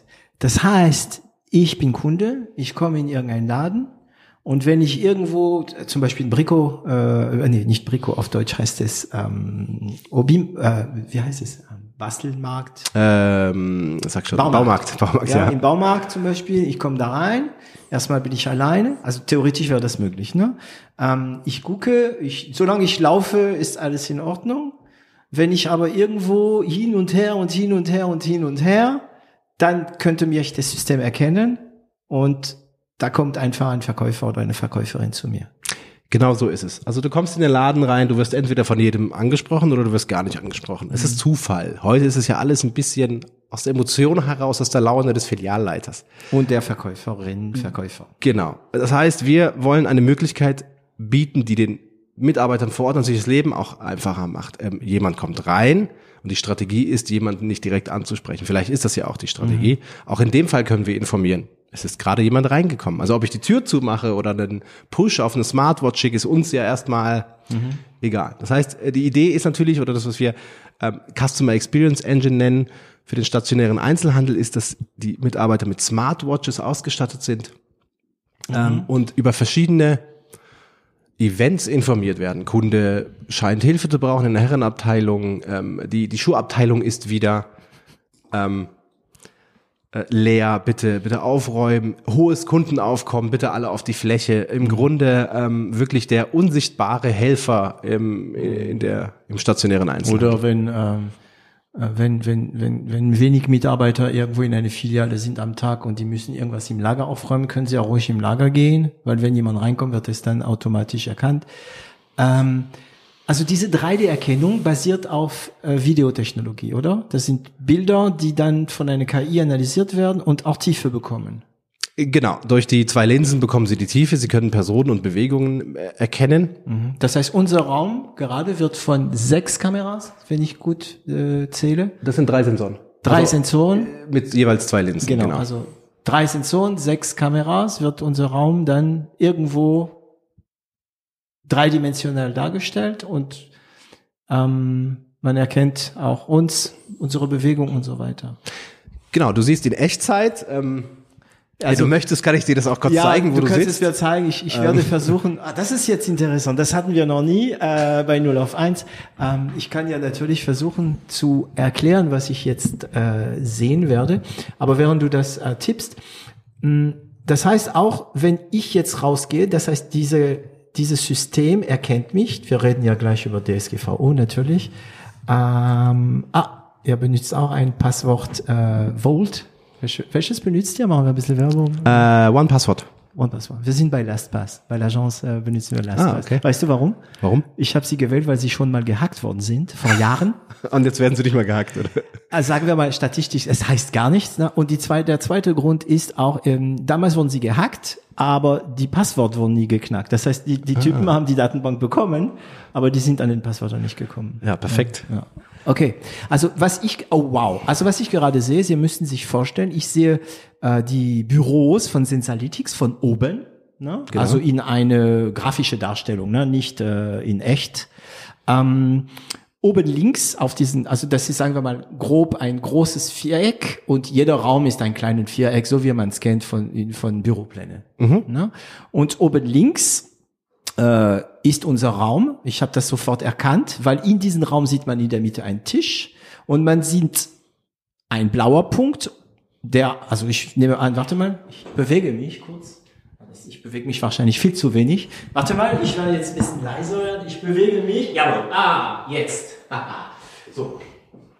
Also wir müssen unsere Mikros austauschen, denke ich, weil ich bin der blaue Punkt und ich habe aber das rosa Mikrofon und du bist der rote Punkt. genau. Und wenn ich mich bewege, sehe ich, wie dieser Punkt sich bewegt. Ähm, und unten am Tisch ist ein roter Punkt. Ich weiß nicht, ob es überhaupt vorstellbar ist, was ich da mache, aber es ist trotzdem witzig für mich, das zu machen. Ähm, und dieses System sieht uns. Das heißt, wenn ich blau bin und rot bin, wenn ich den Raum verlasse, äh, das heißt, dieses System erkennt auch eine Person. Und was ich nehme an, benennt auch eine Person mit einer Zahl oder was auch immer. Ganz genau. Du bist eine anonyme Nummer. Im Grunde, ähm, wenn du es genau wissen willst. Moment, ich bin was? Du bist eine Nummer für uns. Du mit mir? für okay. uns bist du die 9339. Nee, das bin ich. Du bist die 9 Also ich 3, bin die 9, 4, 6. 9346. Okay. Und diese Person ist ja irgendwann reingekommen. Äh, diese Person also sagen wir mal die Person blau. Ne? Genau, die Person blau könnte den Raum verlassen. In dem Moment wissen wir in Sensorik, dass eine Person den Raum verlassen hat, nur noch eine Person drin ist. Eine weitere Idee, weil du vorhin über die Ideen gebraucht was kann man damit alles tun? Klimaanlagensteuerung, indem wir wissen, wie viele Fenster geöffnet sind, wie viele Personen sind im Raum. Also ökologisch gesehen? Ökologisch, also geht es um, um, sag mal, um, um wirklich Energiereduktion, also Steuerung von ich weiß nicht, wie der technische Begriff ist, ich bin auch nicht im, im Smart Building Bereich, aber Smart Steuerung von was auch immer man steuern will. Genau. Mm. So, jetzt sehen wir, ein Kollege ist auch gerade. Genau. Ich habe gesehen, jetzt kommt Herr Kakadu. Also die Farbe ist Ja, also in ja, Frankreich stimmt. heißt es Kakadu. Ich glaube bei VW, bei Volkswagen heißt Kurkuma gelb, aber Kakadu gefällt mir besser. Also Herr Kakadu sehe ich ist jetzt äh, irgendwo in einem anderen Raum, aber jetzt ist er wieder verschwunden, weil wahrscheinlich ist ein Raum, das nicht erfasst ist. Genau, in dem Raum sind keine Sensoren. Genau, und das ist natürlich eine nette Spielerei, aber am Ende, was wir damit erreichen wollen, ist genau diese, was du hier siehst, ist Echtzeit. Auch was passiert, dass diese Person ein Kunde ist oder ein Besucher, ein Stöberer, ähm, definieren wir solch ein Verhalten. Das heißt, ähm, du bist durchgehend die blaue Person. Wir wissen nicht, wie du heißt, wir wissen nicht, wer du bist. Und wenn du die Szene verlässt, Du siehst es jetzt an dem Kakadu, der bald wieder rauskommt. Das ist, er hat nicht mehr die gleiche Farbe. Für uns ist er eine neue Person. Und das ist natürlich unfassbar wichtig für den Datenschutz. Wir kennen die Zusammenhänge einer Person, wenn sie sich in unserem Raum zum, praktisch in einer Journey bei uns befindet, aber nicht ähm, dem, dem Wiederkehrer. Und somit erfassen wir genau das, was ich vorhin gesagt habe. Ein Kunde, ein Stöberer ist in ähm, Zone X, also in der Herrenabteilung. Also wir klassifizieren die Personen basierend auf ihrem Verhalten nach Gruppen, um eben auch dort eben Kohortenanalysen, wie man es eben im E-Commerce machen kann, machen zu können. Und das tun wir im Grunde durch die Laufwege. Und in der Moment, wo ich ähm, den Laden verlasse, also sagen wir mal, in der Moment, in dem ich die Sensorenbereich verlasse, Genau. ähm, und wenn ich zurückkomme, werde ich aber nicht nochmal erkannt. Genau, das ist technisch äh, nicht möglich und wäre datenschutzrechtlich Genau, also wahrscheinlich schwierig. ist es technisch möglich, aber nur mit Gesichtserkennung und das geht auf einmal gar nicht mehr. Ne? Genau, Gesichtserkennung ist ja genau das, was wir nicht tun und ähm, natürlich auch schon erprobt haben, ähm, aber wir wollen das nicht, weil wir durch diese biometrische Erfassung auch etwas tun, ähm, von dem ich auf jeden Fall die Zustimmung des Besuchers brauche. Ich kann jemand, ich kann nicht einfach das Gesicht von irgendjemandem speichern. Das finde ich nicht richtig. Ähm, nur weil er meinen Laden betritt. Ähm, Also dein ganzer Gesichtsausdruck zeigt, dass es nicht nur, weil es nicht, also dass es dir nicht gefallen würde persönlich, das zu machen. Also du klingst gerade ähm, nicht, als ob du mir sagen würdest, ähm, es ist nicht erlaubt, sondern du siehst aus und klingst, als ob du denkst, nee, nee, das will ich nicht machen. Genau, weil es mir auch nichts bringt. Also ich bin jetzt auch kein, kein Datenschutzromantiker. Aber, Datenschutzromantiker, jawohl. aber es bringt ja dem Einzelhändler erstmal. Die Frage, die man sich natürlich stellen muss, ist, was möchte ich erreichen? Ich möchte, dass die Kunden sich bestmöglich bei mir äh, umschauen können, dass sie den besten Service bekommen und dass sie genau das finden, was sie suchen. Ähm, und das wollen wir stärken. Das ist der USP des stationären Einzelhandels. Ähm, es gibt Sachen, die kann ich nur stationär finden und da frage ich mich ganz ehrlich, was wen interessiert's? Ich hätte da eine Antwort. Im Web ist es schon interessant zu wissen, wer wiederkommt und so weiter. Aber der Knackpunkt ist, die Person, die das tut, die hat im Web einen Vorteil, den die, die, den die Person in der echten Welt nicht hat. Du, du kannst dem zustimmen oder eben nicht. ja, stimmt. Ja, okay. Und hier kommst du rein und bist erstmal Da. da. Im System. So. Und jemanden zu sagen, du kommst hier nur rein, wenn du, wenn du zustimmst, dass wir dein Gesicht erkennen, äh, dann, dann würde ich ihm ja verwehren reinzugehen. Im Internet ist ja auch anders. Im Internet kannst du ja sagen, ich, Wollen Sie ich in möchte. diesen Laden reinkommen, Sie werden erfasst. Dann Genau. gehen die Leute einfach den Weg weiter zum nächsten Laden, wo es keine Erkennung gibt auch noch. Du hast ja gar nicht die Möglichkeit. Wie willst du denn das? Also das sind aber im Grunde Diskussionen, die man natürlich. Aber ich denke mir halt immer, natürlich ist es interessant, die Einzelperson zu kennen. Aber da bin ich tatsächlich Realist und sage, für mich als Verbraucher wäre es am besten, das über Loyalty-Systeme online zu Offline-Connections herzustellen. Das heißt, ich habe einen Account ähm, bei der Firma X, ich habe, äh, bin da registriert, ich kann da äh, verschiedenen Dingen zustimmen. Und äh, mich wieder erfassen kann man immer noch über meine Käufe. Aber dass ich jetzt heute wieder reingekommen bin und ich als anonyme Person, die nichts davon weiß, dass irgendein Marketingchef äh, mich, meine, mein Gesicht analysiert oder meine, mein, meine Reaktionen, ähm, halte ich nur für richtig, wenn die Personen dem zustimmen können oder eben nicht zustimmen können. Das heißt auch die Bilder, die äh, durch diese Kameras erfasst werden, werden auch irgendwie über eine, wahrscheinlich wieder über eine künstliche Intelligenz auch unerkennt, unerkenntlich gemacht, ne? so dass die, weil irgendwo bin ich doch gefilmt, oder? Äh, Genau, also unerkenntlich bist du theoretisch deswegen schon, weil sie ja über Kopf ähm, filmen und gar nicht ins Gesicht schauen können und weil sie ähm, natürlich runtergest, die haben keinen Speicher in dem Sinne. Sie sind der die Bildverarbeitung funktioniert in Echtzeit auf den Sensoren mhm. und wir erhalten Metainformationen, ganz mhm. klassische Koordinateninformationen. Unser Grundriss, unser Büro mhm ist digital abgebildet, ein digitaler Zwilling mit Echtzeitlaufwegen. Genau. Das heißt, diese Bilder existieren aber nur für was weiß ich, vier, fünf Sekunden, bis sie analysiert werden und wieder nicht mal wahrscheinlich Echtzeit ist. Genau, wenige Millisekunden und ja. auch dann, auch wenn man die Bilder tatsächlich äh, hätte, ähm, wäre es sehr weit weg von dem, was man sieht, wenn man eine HD IPTV-Kamera sich anschaut. Also ich weiß nicht, ob das, was wir gerade erzählen, für, ähm, für die Zuhörer spannend ist, aber ich finde das extrem spannend. Ne? Wir reden normalerweise wenig über, über, über überhaupt die Technologie und so, aber ich finde das total spannend. Vor allem sehe ich, also ich habe es fotografiert, ich werde es auch in unserem Blog auf 0 auf 1.com dieses Bild veröffentlichen. Ähm, das ist schon spannend, sich selbst zu sehen da. Als ich bin immer noch blauer Punkt. Ähm, eine letzte Frage, dann höre ich auf mit der Technik. ähm, also man kann man kann das System tricksen. Das heißt, wenn ich wenn ich dich zum Beispiel, ich komme zu dir, ich umarme dich, wir drehen eine Runde. du weißt, was ich meine.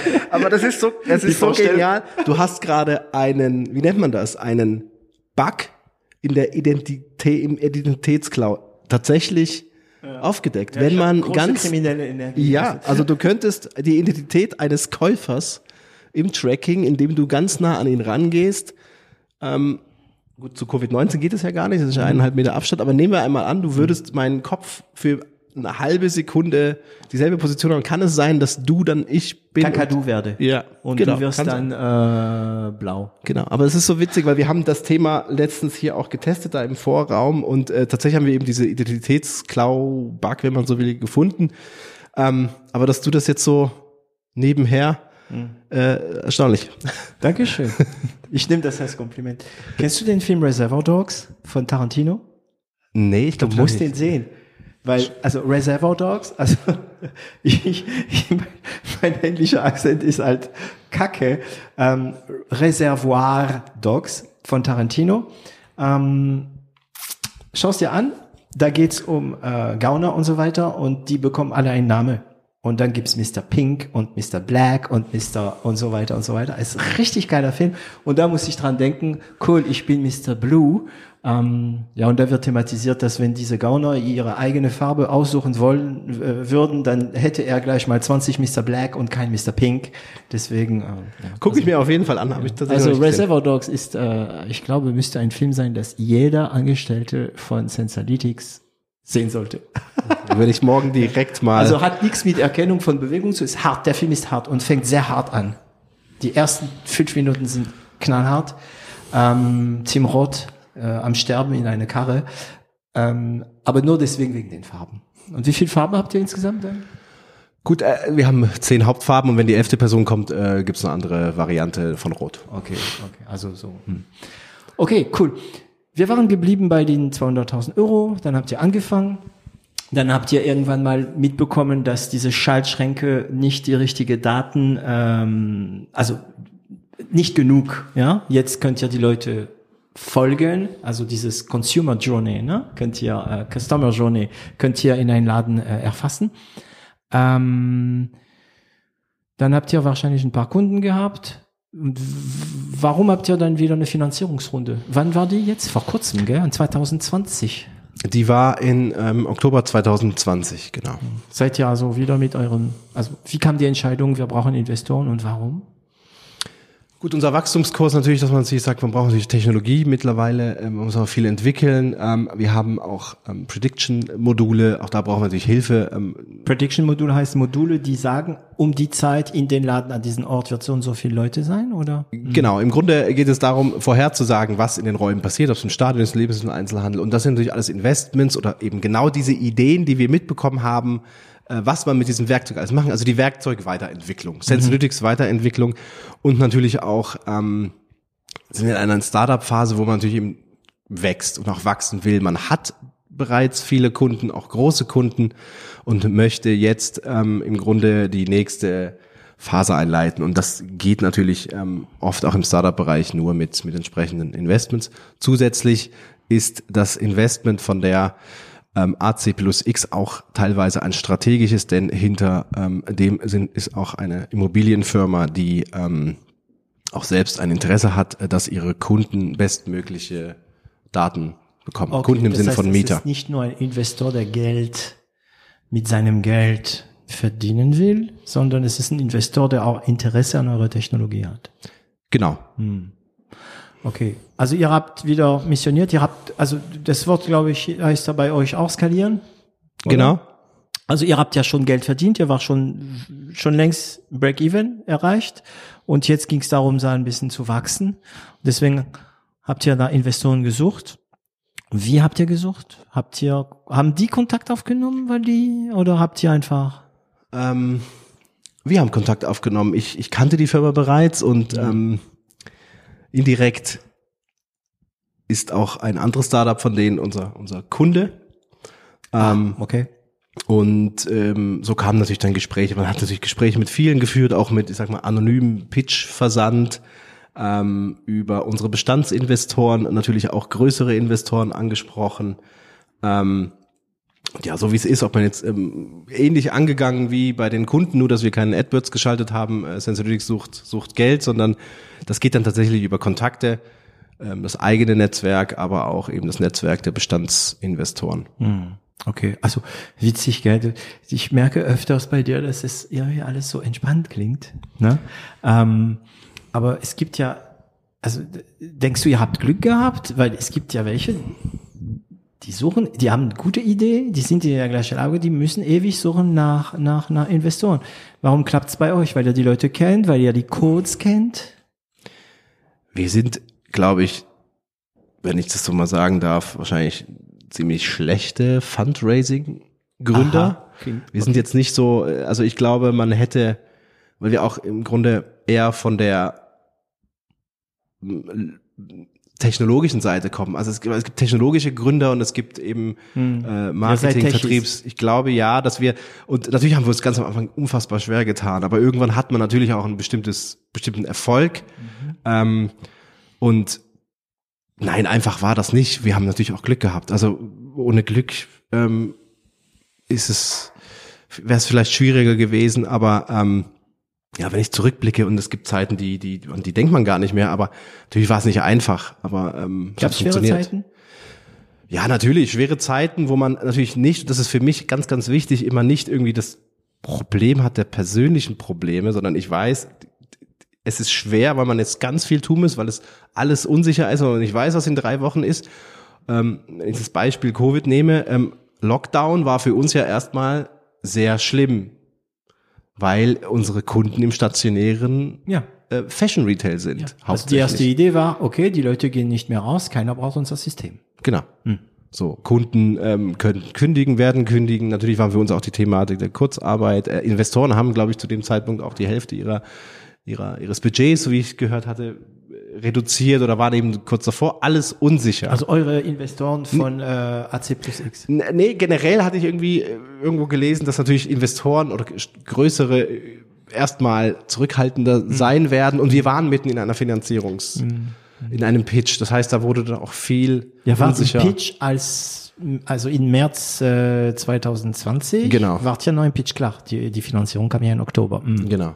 Das heißt, das war alles schon, und dann wurde auch erstmal, was Investorenseite angeht, ähm, entsprechend ähm, alles ein bisschen nach hinten geschoben, weil man auch gar nicht wusste. Ich meine, wenn wir uns zurückerinnern, März, April, ähm, natürlich ist das nicht einfach. Ähm, Habt ihr Angst gehabt um den, also mit ihr meine ich Dominik und du, weil in solchen Situationen sind es erstmal die, wie soll ich sagen, die Gründer, die Unternehmer, die am, als erste leiden, weil sie sehen ja alle Zahlen. Ne? Der, der normale Teammitglied, der Angestellte sieht die Zahlen nicht. Er macht sich natürlich auch Gedanken, aber der, der, der Gründer sieht die Zahlen, er weiß, wie viel, also reden wir Klartext, er weiß, wie viel er auf dem Konto hat und er weiß ganz genau, wie lange er ohne Geld, also ohne Einkommen, neu, frisches Geld in der Firma überleben kann. Hat das, war das, habt ihr diese Gedanken im Kopf gehabt? klar, wir hatten natürlich Angst um unsere Firma ähm, und ähm, sind natürlich nicht nervös geworden. Wir haben, äh, wir haben Mir, ich, mir nervt's, wenn ich's höre, weil ich glaub's dir, ne? Aber ja, okay, ja, ich bin, ja.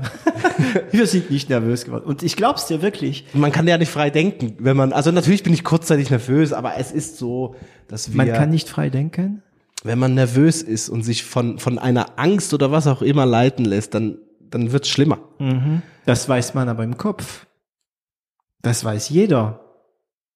Aber es gibt Leute, die sind einfach. Ähm, also ich, Boris Meyerdirks, mit dem ich mich vor kurzem unterhalten habe, ist auch so ein Typ. Der, der ist immer.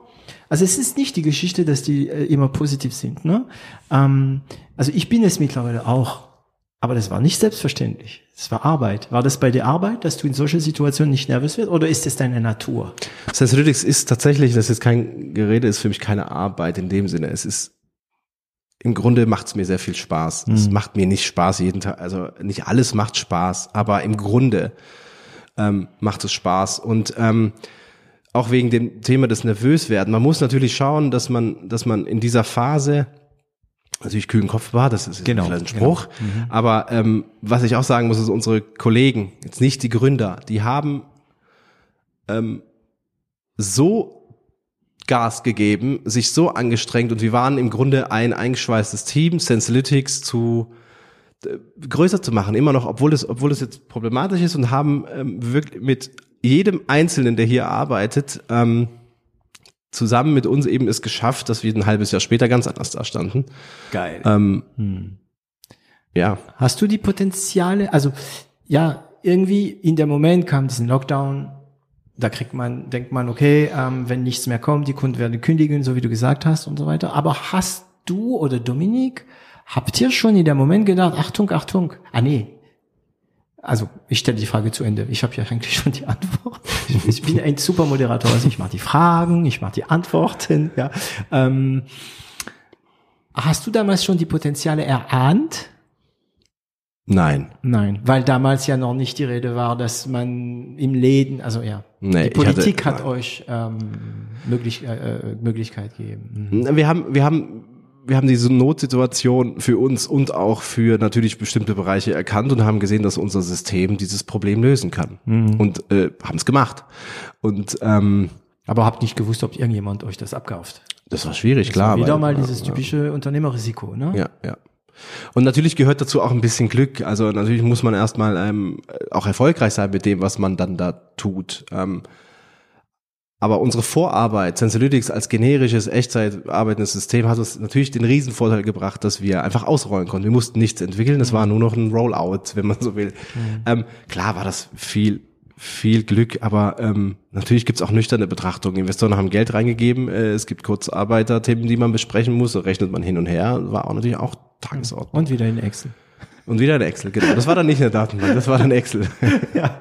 Ähm, okay. Und dann kam Ende 20 die Investition. Darfst du sagen, wie viel? ähm, die Aachener Grund beziehungsweise der AC plus X hat äh, 500.000 Euro investiert. 500.000. Ach, das sind keine große Beträge. Ne? Ihr braucht, es ist interessant, ne? weil theoretisch ähm, könnte es größere Beträge werden, aber ihr seid ja auch, also ich ähm, versuche in Deutschland diesen Ausdruck äh, Traktoren und Raketen äh, durchzusetzen. Das gibt's in Frankreich von ähm, einem bekannten LinkedIner und Startupper und so weiter. Ähm, Traktoren sind halt Firmen, die Geld verdienen mit Kunden. ja, Das Klassisches, heißt, klassisches Unternehmen, also, oder? Ja, ja, genau, genau, genau. Und ähm, Raketen sind Startups, die eigentlich zum Beispiel ein Pre-Seed bekommen und dann ein Seed und dann und und die kriegen sofort viel Gas und und gut, Raketen explodieren, Traktoren nicht. Ja, das ist eigentlich eine super Metapher. Ähm, wir sind keine Rakete tatsächlich. Ja, ähm, seid ein das Traktor. Mhm. waren wir nie. Wir sind, ja, wenn du so sagst, Traktor, ähm, stabil, Mhm. läuft. Ähm, Läuft. Klang jetzt fast bayerisch. Post. genau. Nee, äh, eigentlich, ja, sehe ich, sehe ich ähnlich. Ja.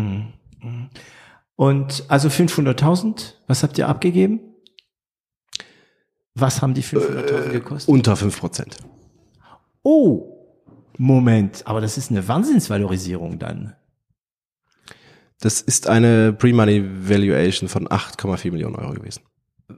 Die erste war wann? In 2018? Nee, 2014, Ende 2014. Das heißt, im, äh, innerhalb von sechs Jahre habt ihr mal sieben. Ja, der Umsatz ist stärker gestiegen. Mhm. Cool. Also das ist eine gute Valorisierung. Das heißt, Dominik und du seid noch locker ähm, Hauptanteilhaber. Sagt man das so? Ähm, wir sind äh, zusammen noch ähm, ja, über 50 Prozent. Knapp, ja. Knapp. Okay, gut.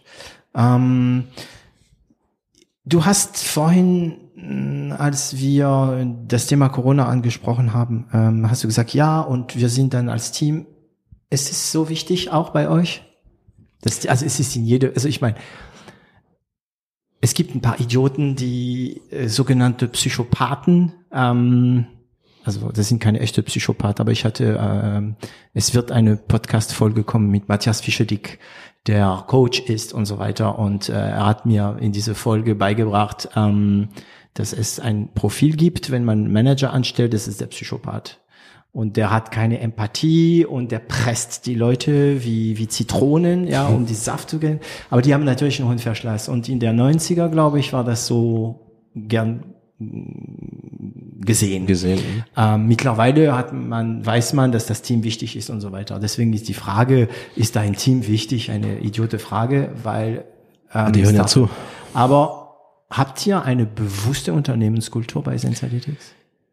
Ja, ziemlich sicher. Also wir haben eine bewusste Unternehmenskultur, wir haben eine offene Kultur, hier gibt es keine Politik. Klar, Startup, ähm, 16 Leute, da ist wenig Platz für Politik. Mhm. Natürlich haben wir auch leistungsorientierte Art in jedem Einzelnen natürlich, die wir natürlich uns wünschen. Ähm, wir suchen uns unsere Kollegen schon entsprechend nach dieser Kultur aus. Mhm. Ähm, es muss natürlich ein Teamplayer sein. Es äh, muss auch jemand sein, der nicht, und das ist, das kann ich bei jedem Einzelnen hier sagen, der äh, nicht irgendwie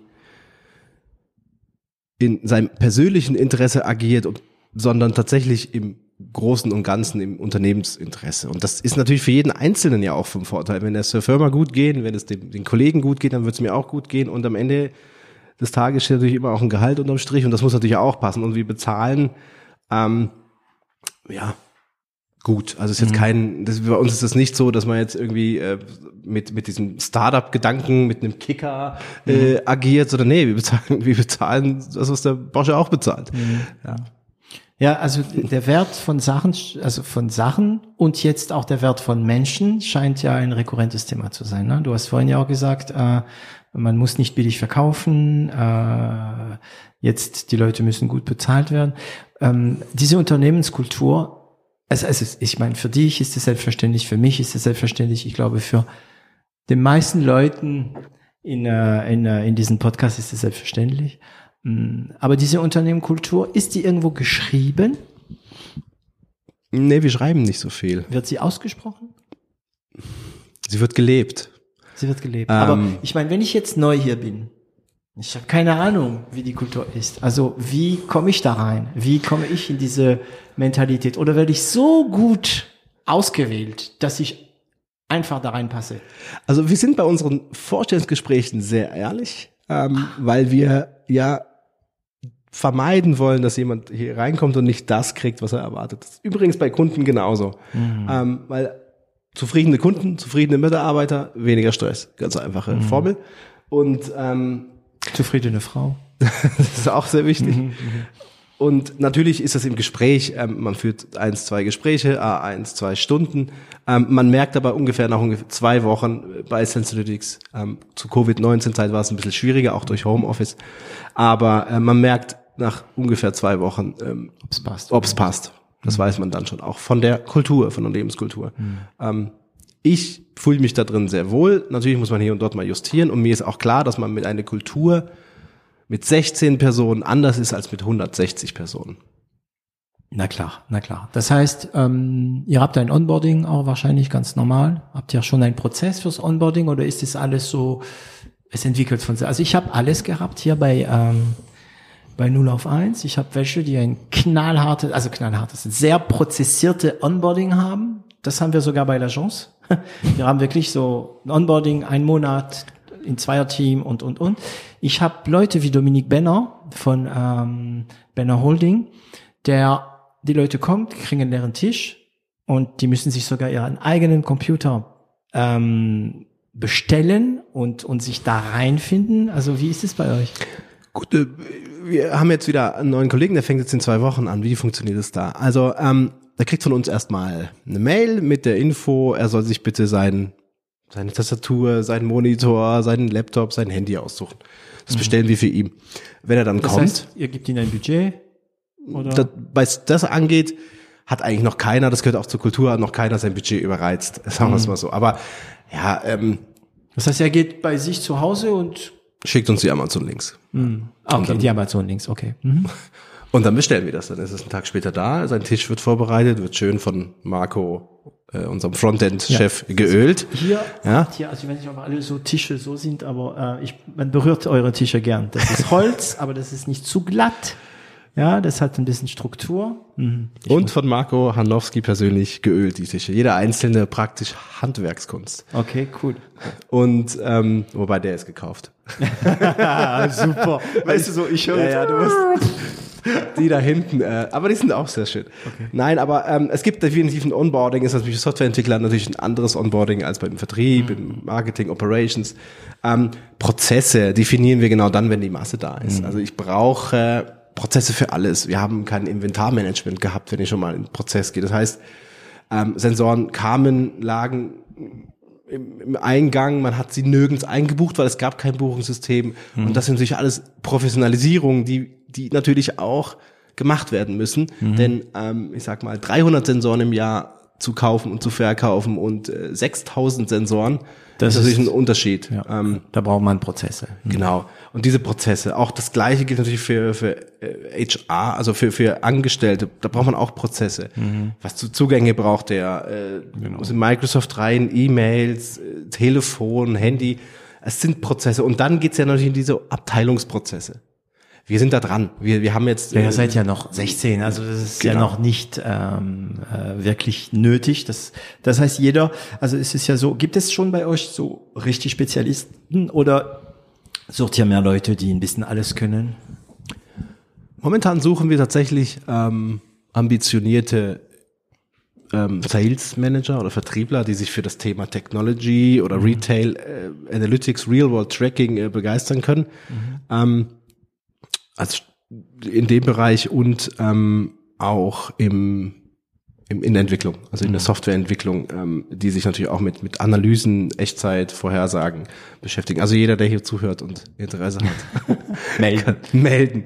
Genau. Wie erreicht man euch am besten? Normalerweise stelle ich diese Frage ganz am Ende, aber wenn es jetzt kommt, Per Fax. perf- das, das wäre geil. Äh, Ganz Wir ehrlich, Faxnummer, ja. das wäre ein Challenge Ja. für so eine Tech-Firma, dass man sich nur per Fax bewerben kann. Das Und machen dann- wir. Das ändern wir jetzt auf der Webseite. Wer sich bewerben will, auf die Faxnummer, mit ihr einen dem Fax? CV. Äh, ja, nicht echt, also so online. So, ja, so einen virtuellen Fax. genau. Eine Faxnummer, ja ja doch. Da geil. werden wir die Faxnummer mal eintragen. Schauen wir, was passiert. Aber der clevere Digitale, der wird halt eine PDF in einem klar, Online. na klar, ja, ich wüsste gar nicht. Ich habe noch nie ein Faxgerät. Die gehabt. Techie sollte man so per Brief. Ja, So mit mit Genau. gebundenen genau. so Bewerbungen. richtig. Das ja. wäre interessant. wär Aber cool, da ja. muss man schon, ähm, also ja, das ist ja wieder mal eine Frage der Konkurrenz. Ne? Wenn man Leute sucht, ist da auch Konkurrenz. Ne? Und man, man muss sich als Arbeitgeber auch von der Konkurrenz äh, unterscheiden. Und ich weiß nicht, ob diese Faxgeschichte so eine gute Idee wäre. Das stimmt. Nee, Für die PR Konkurrenz wär's ist hart. cool, ja. Aber die Konkurrenz ist natürlich da. Ähm, ist die Region. in Macht das wir- schwer, Leute zu finden? Ja, ist es nicht einfach. Bist du noch dabei bei der, ja, 16 Personen, du bist bei jedem Bewerbungsgespräch noch dabei, Klar, oder? bin bei. Und was für ein Typ bist du? Bist du ein Typ, der schnell erkennt, ob es passt oder brauchst du mehr Zeit? Wir haben alle ja alles bei 0 auf 1.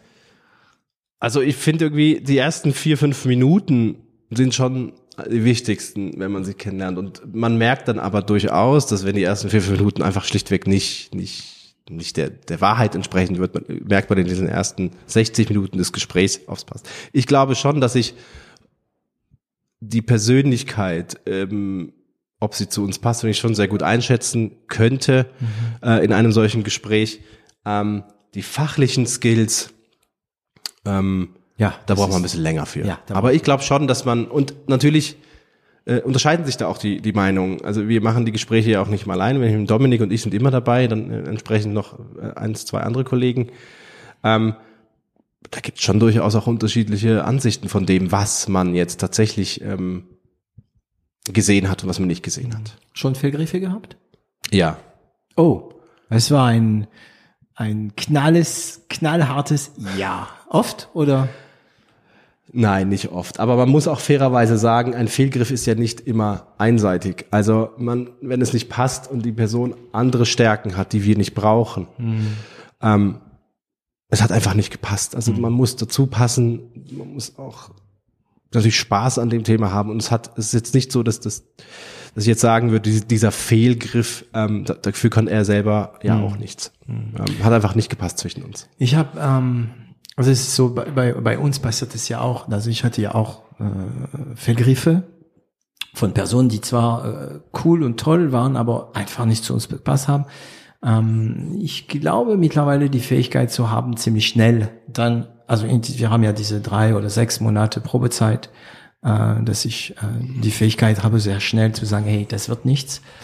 Ähm, und aus einem guten Grund, ich war, als ich noch ganz jung war, ja, ähm, drei Jahre lang in einer Firma, in der ich zwar in meinem Job sehr gut war, jetzt im Nachhinein kann ich sagen, ich war wahrscheinlich damals in meinem Job der Beste, aber ich war überhaupt nicht an meinem Platz in dieser Firma. Ähm, und ich habe wirklich als, als Angestellter drei Jahre meines Lebens nicht verloren, weil ich da auch gelernt habe. Ich habe diese Lektion gelernt. Deswegen, und wenn es bei uns nicht passt, und ich merke das, dann denke ich wieder an mich von damals. Und ich denke, hätte mir diesen Chef damals, äh, hätte das erkannt und gesagt, hey David, das wird nix, ähm, wäre ich mittlerweile wahrscheinlich, wahrscheinlich jetzt dankbar. Das heißt, es hilft mir. Vielleicht ist es auch eine Geschichte, die ich mich erzähle, um über diese schwere Moment, weißt du, es ist da nicht einfach, wenn du da kommst und du musst jemand sagen, ey, ähm, sorry, es wird nichts. Äh, in zwei Wochen kannst du deine Sachen packen. Ist das schon passiert? Ja, also ich muss sagen, äh, es war tatsächlich auch während der Probezeit schon, aber ich habe wenig Erfahrung mit Leute einstellen als als ich habe eigentlich nie ein, ich war ja nie Teamleiter und musste Leute einstellen in einem Konzern oder dergleichen. Ähm, ich habe mich schwer getan, ich habe mir gedacht, okay, das wird, das kriegen wir hin. Ähm, aber dass es nicht gepasst hat, ähm, habe ich relativ spät erst gemerkt, okay, jetzt ist ist vorbei. Das heißt, die Kündigung wurde dann aber nicht ähm, während der Probezeit ausgesprochen, sondern eben später.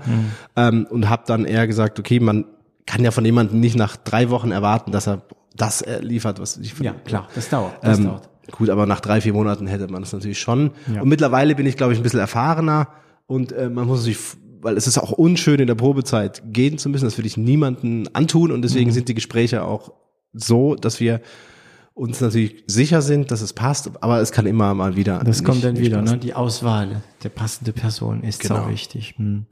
Ähm, okay, wenn wir schon beim Thema äh, Unternehmenskultur, äh, Hiring, Angestellte und so weiter, du hast das, äh, also wie viele, wie fast, ich, ich, ich vermute, wie die meisten Unternehmer hast du das Unternehmertum nicht gelernt, das Führen hast du nicht gelernt, das Delegieren hast du nicht gelernt.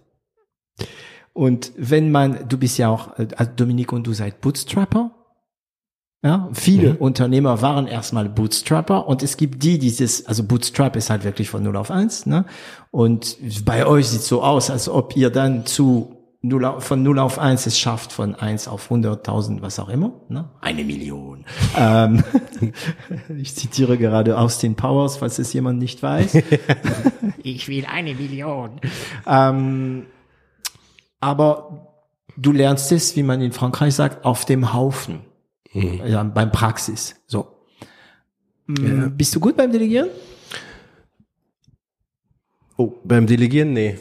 Da Oh. muss ich, das ist tatsächlich, da bin ich nicht gut. Ähm, Als Bootstrapper, ne? Wo man immer alles im Griff hat, alles selbst macht erstmal, ne? Es ist schwierig, weil man auch vielen Leuten dann einfach das nicht, man hat irgendwie, man traut denen das vielleicht gar nicht zu Ja. und dann denkt man sich, okay, der macht es doch besser als du, gibt's ja auch.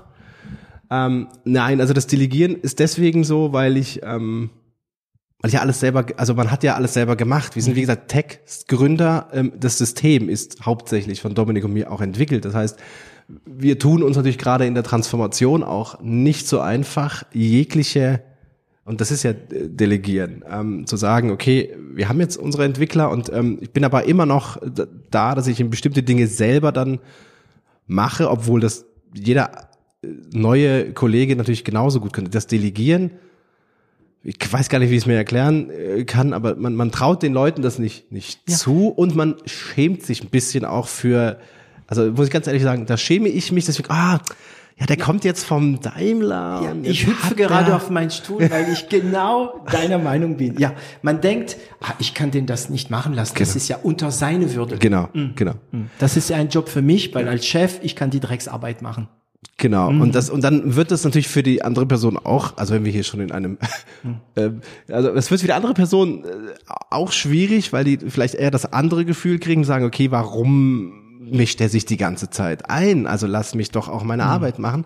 Und ähm, es ist so ein bisschen auch Selbstschutz, weil man hat als Startup natürlich Dinge anders getan, als man sie beim Daimler tun würde. Mhm. Ähm, und dafür, genau das meine ich, ist irgendwie so, ach, das kann ich ihm nicht antun, das, der geht dann morgen wieder. Und in der Probezeit bei Entwicklern, mhm. die halte ich dann oft von so Special Features ein bisschen weg.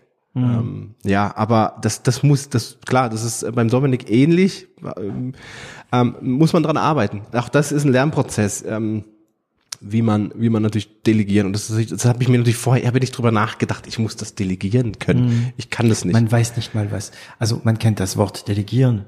Man kennt, man, also weißt du was? Man kennt das Metakonzept delegieren. Man kennt die Metadaten von delegieren. Aber was delegieren in einem bedeutet. Und zwar ein ganz dummer, dummer Spruch. Fähig, also fähig sein zu erkennen, dass die anderen auch nachdenken können. Mhm. Dass nicht nur du fähig bist nachzudenken. Ne? Aber dann kommen diese Fragen, ja, aber denkt er in der richtigen Richtung nach? Denkt er, mhm. ja? Ähm, und dann, ich glaube mittlerweile, dass es wirklich einfach nur mit Kontrolle zu tun hat.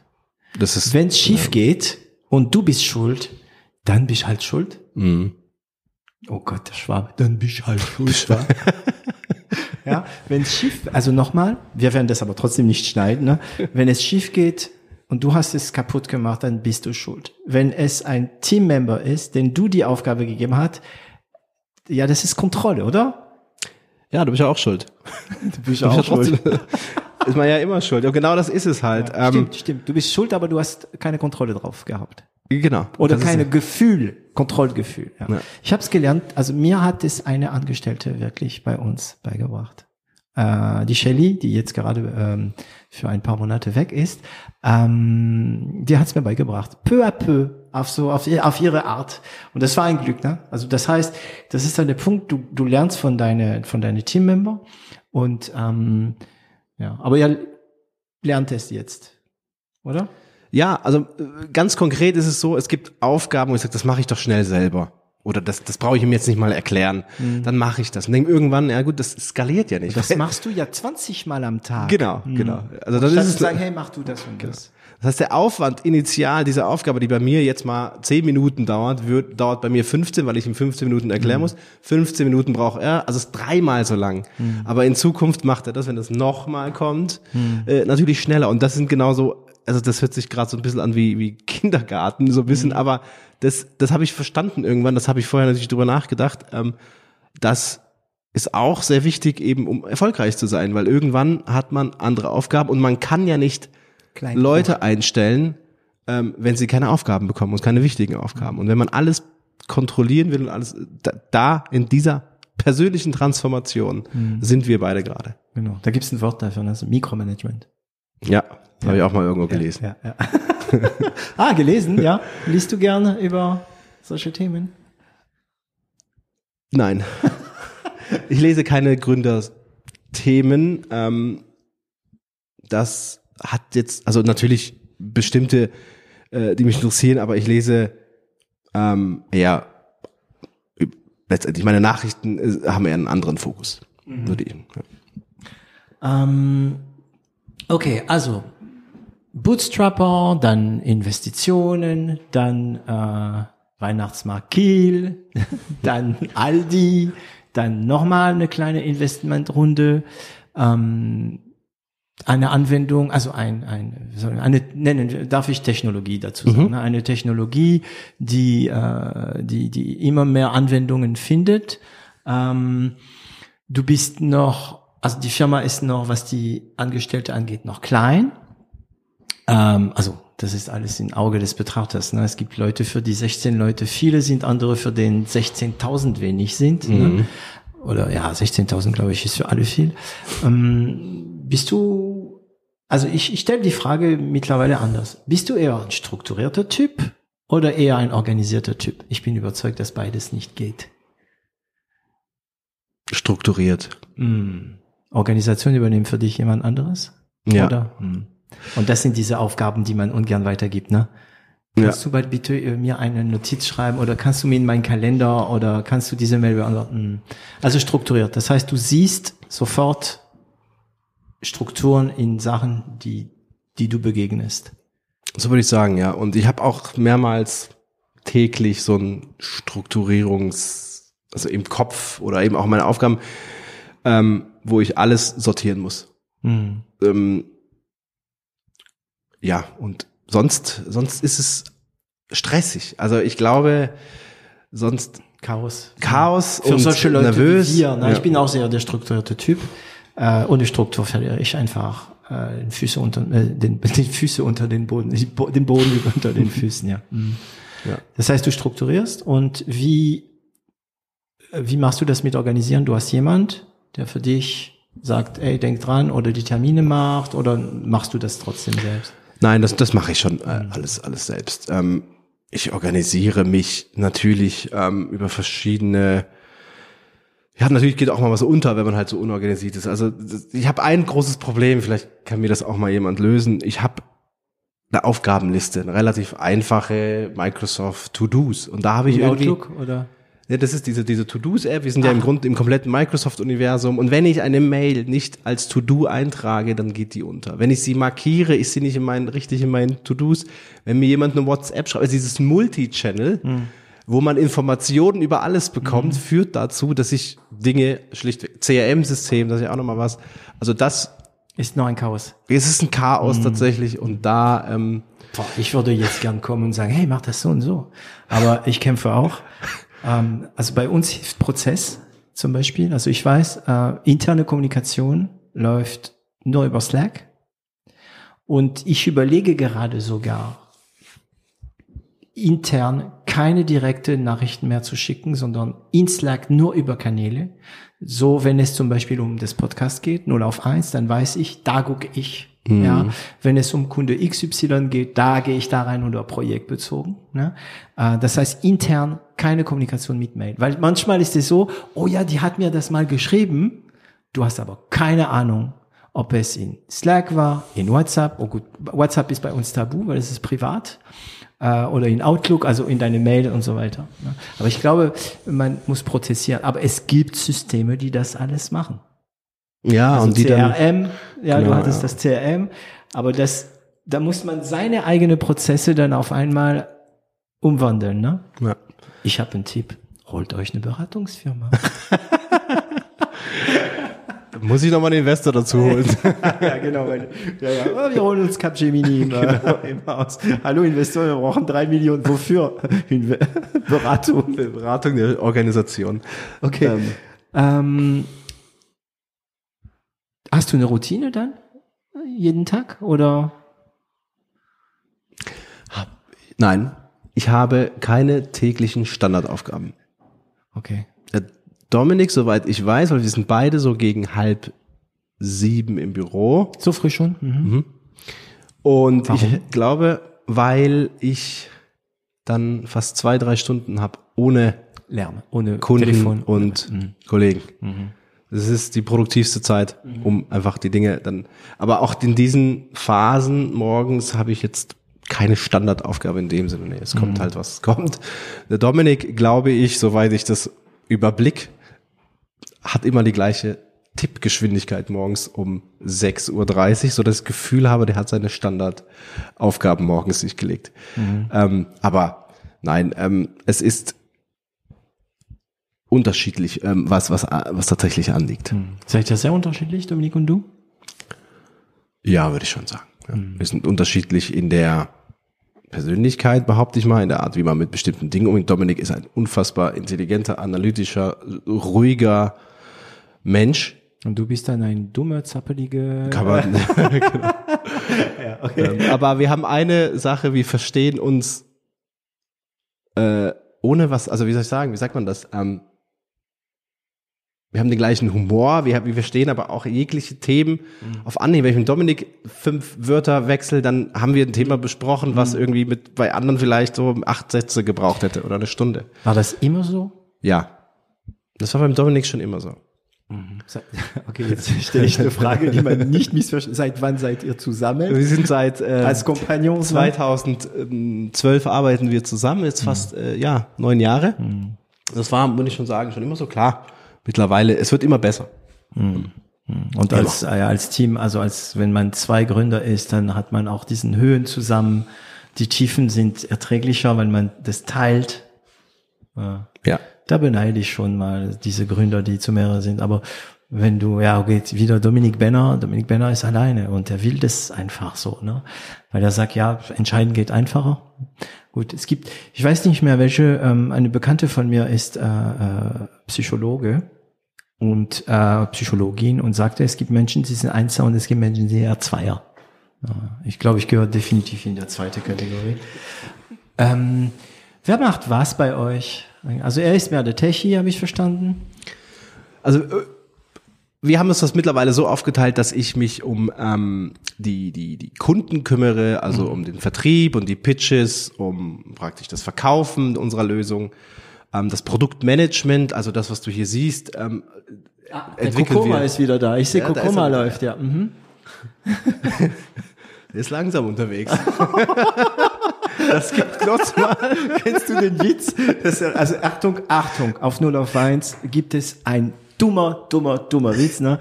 Von dem Typ, der, der zu seinem Chef kommt und sich beschwert, weil, weil seine Karre immer so macht. Und der Chef kündigt ihm.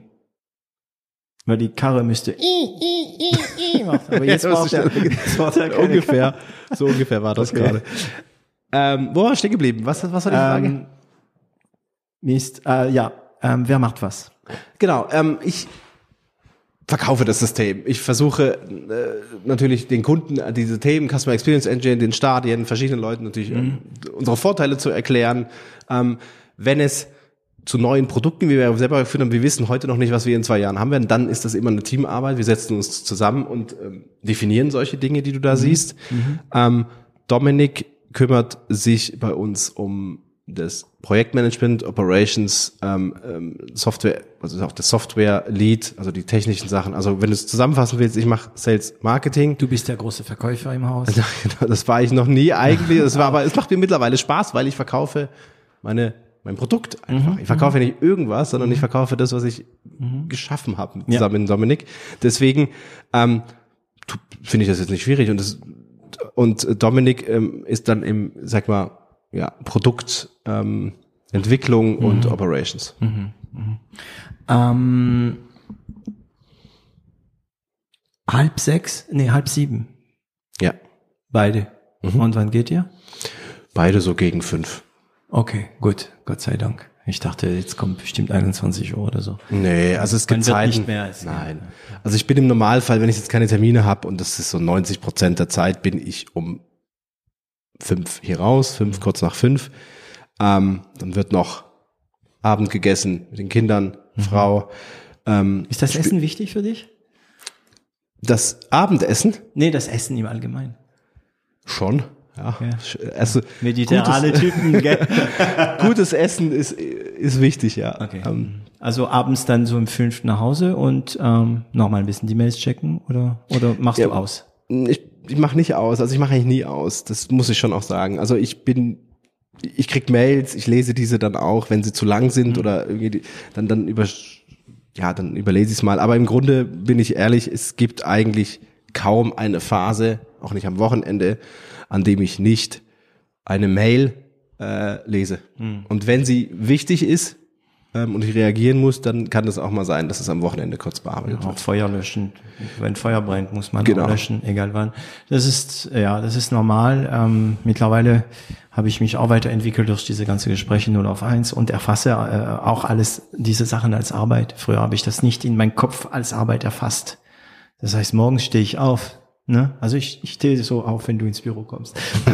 ähm, und ähm, guck meine Mail.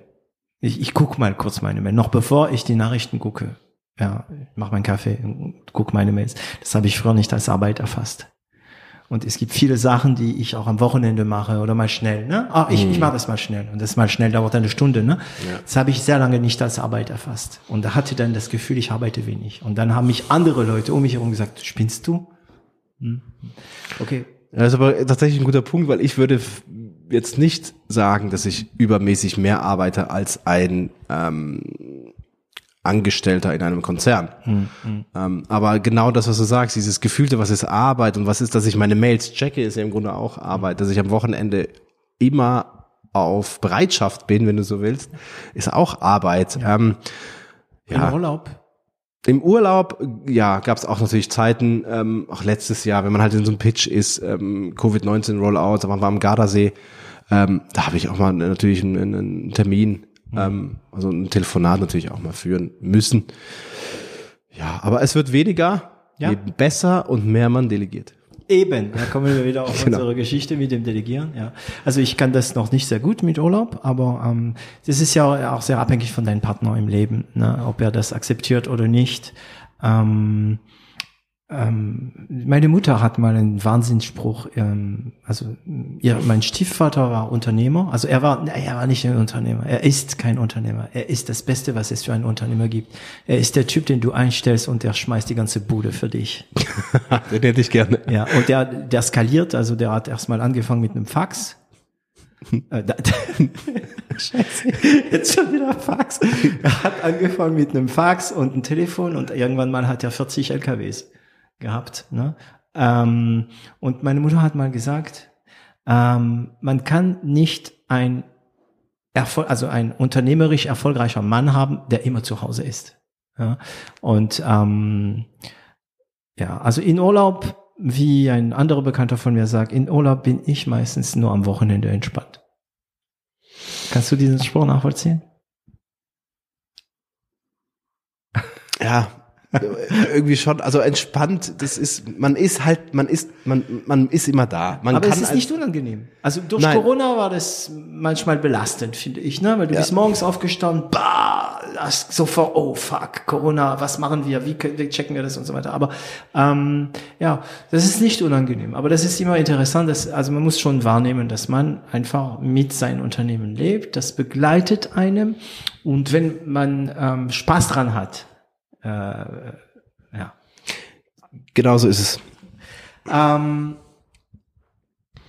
das heißt, du hast vorhin gesagt, es ist eine Standardfrage. Ich komme jetzt auf die Standardfragen, weil wir sind schon seit zwei Stunden, zwei, schon, nochmal, wir sind schon seit zwei Stunden äh, da. Ähm, du hast gesagt, ihr sucht noch ein System, in dem alles unter einem Dach ist, mit Kommunikation, äh, äh, Customer Relationship und so weiter.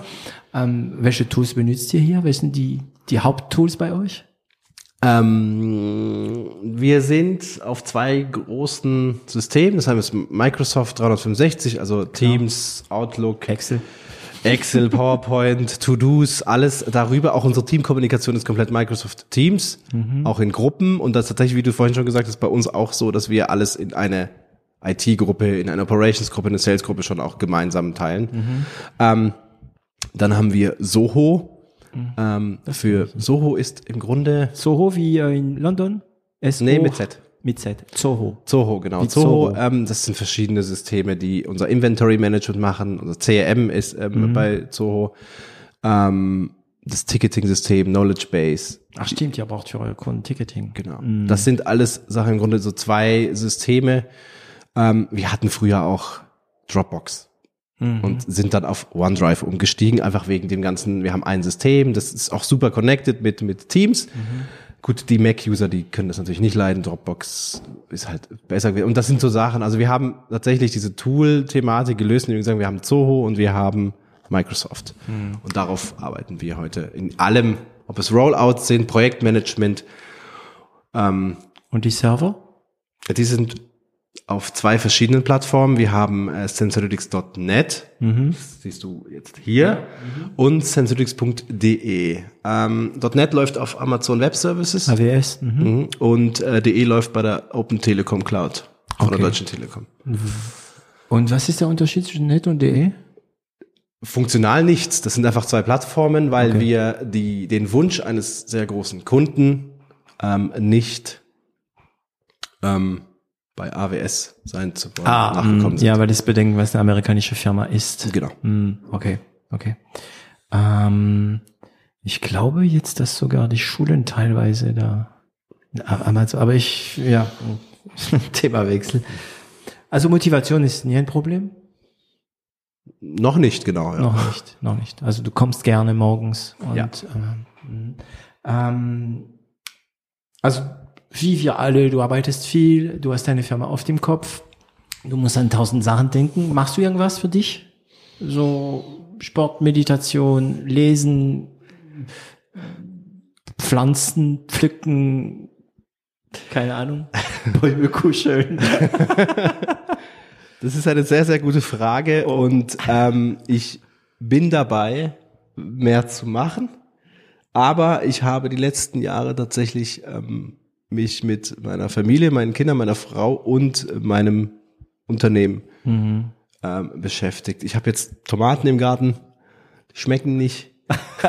Aber da sind, da sind verdammt nochmal deine. Das sind meine Tomaten. Und wenn ich keinen Nichts machen will, wäre ich, wäre ich Tomatenbauer in Italien. Ich würde das gerne, ich würde die gerne zum Schmecken bringen, ja. Die schmecken einfach nicht gut. Ähm, das, ja, das sind 20 Minuten Arbeit in der Woche.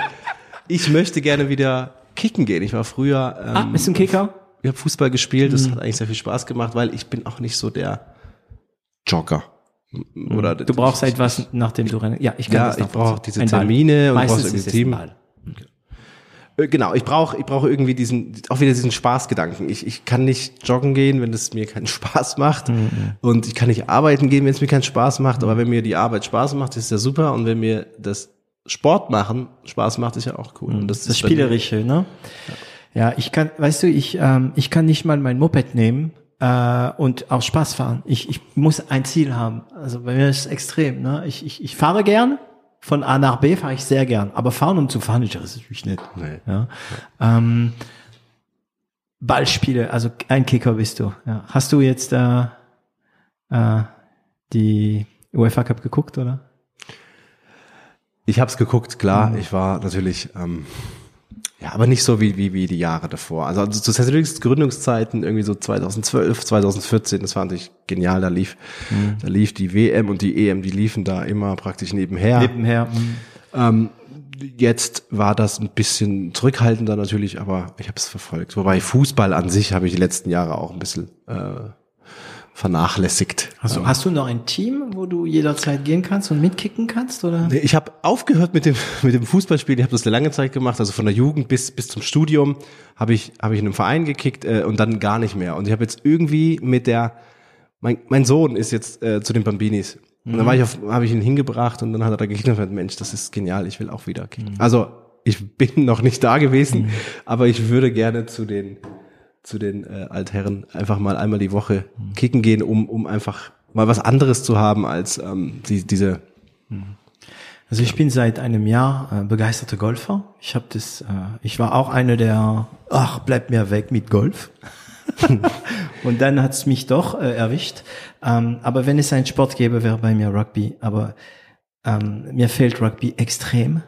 Also wirklich, also dieses Team und, und der, der, der Ballgefühl im Rugby und die Erde und, und der Kontakt ja, zu den Gegnern. Also es fehlt mir extrem.